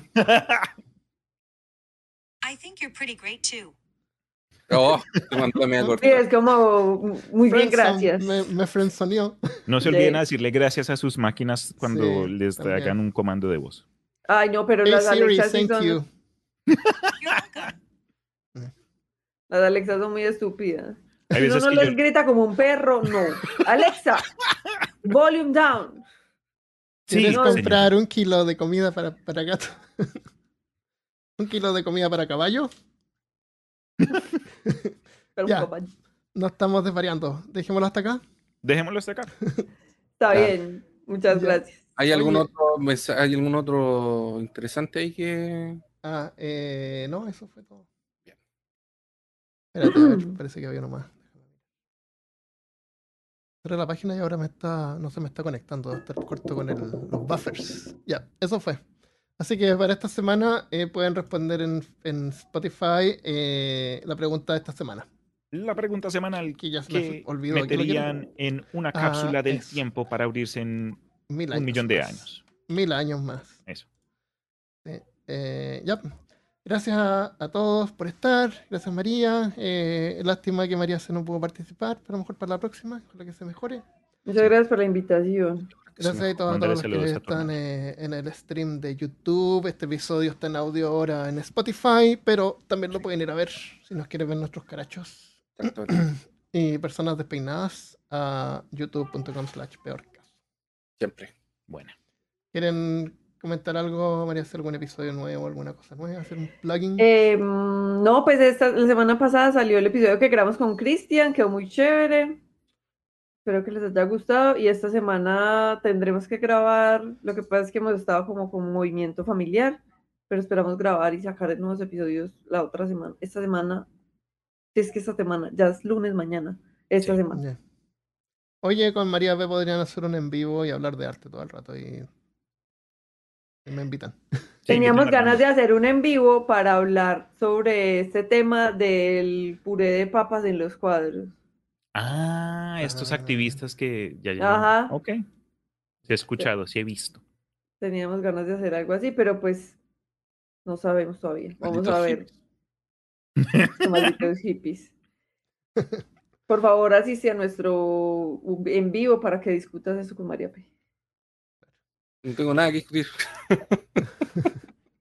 No, no vaya, pues. Yo comento sobre cualquier cosa, menos tecnología. Sí, Bueno, no, inteligencia artificial. tecnología. Gracias por estar aquí, tecnología.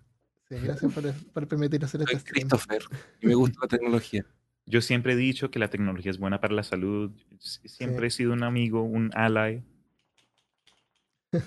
Ya, Ok, ¿nos vamos entonces? ¿Nada más? Y si Bueno, tienen la capacidad o si les llama la atención de pronto escucharnos en otro canal, me reúno con el Christopher, con el Guile, de vez en cuando la María, otros invitados en El Imaginarium. El último episodio que sacamos fue acerca una suerte algo fuera de lo común.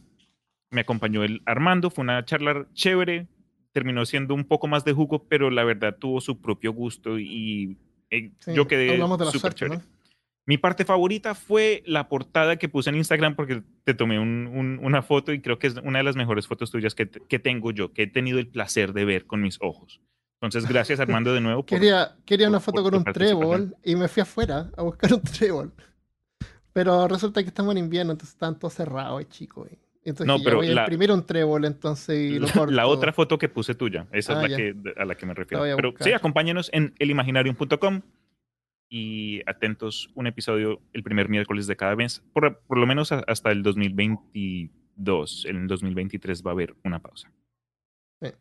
Ya, pues, muchas gracias. Eh, Constanza, gracias, les gustó el capítulo. Qué bueno, gracias por estar y hagamos esto más seguido. Me encanta estar en vivo y, y verlo y, y y Por compartir con la, compartir. con la Compartir. audiencia también. Listo, nos vamos. Terminamos el broadcast. Nos vemos. Adiós. Chao, chao. chao. Taran, taran, taran.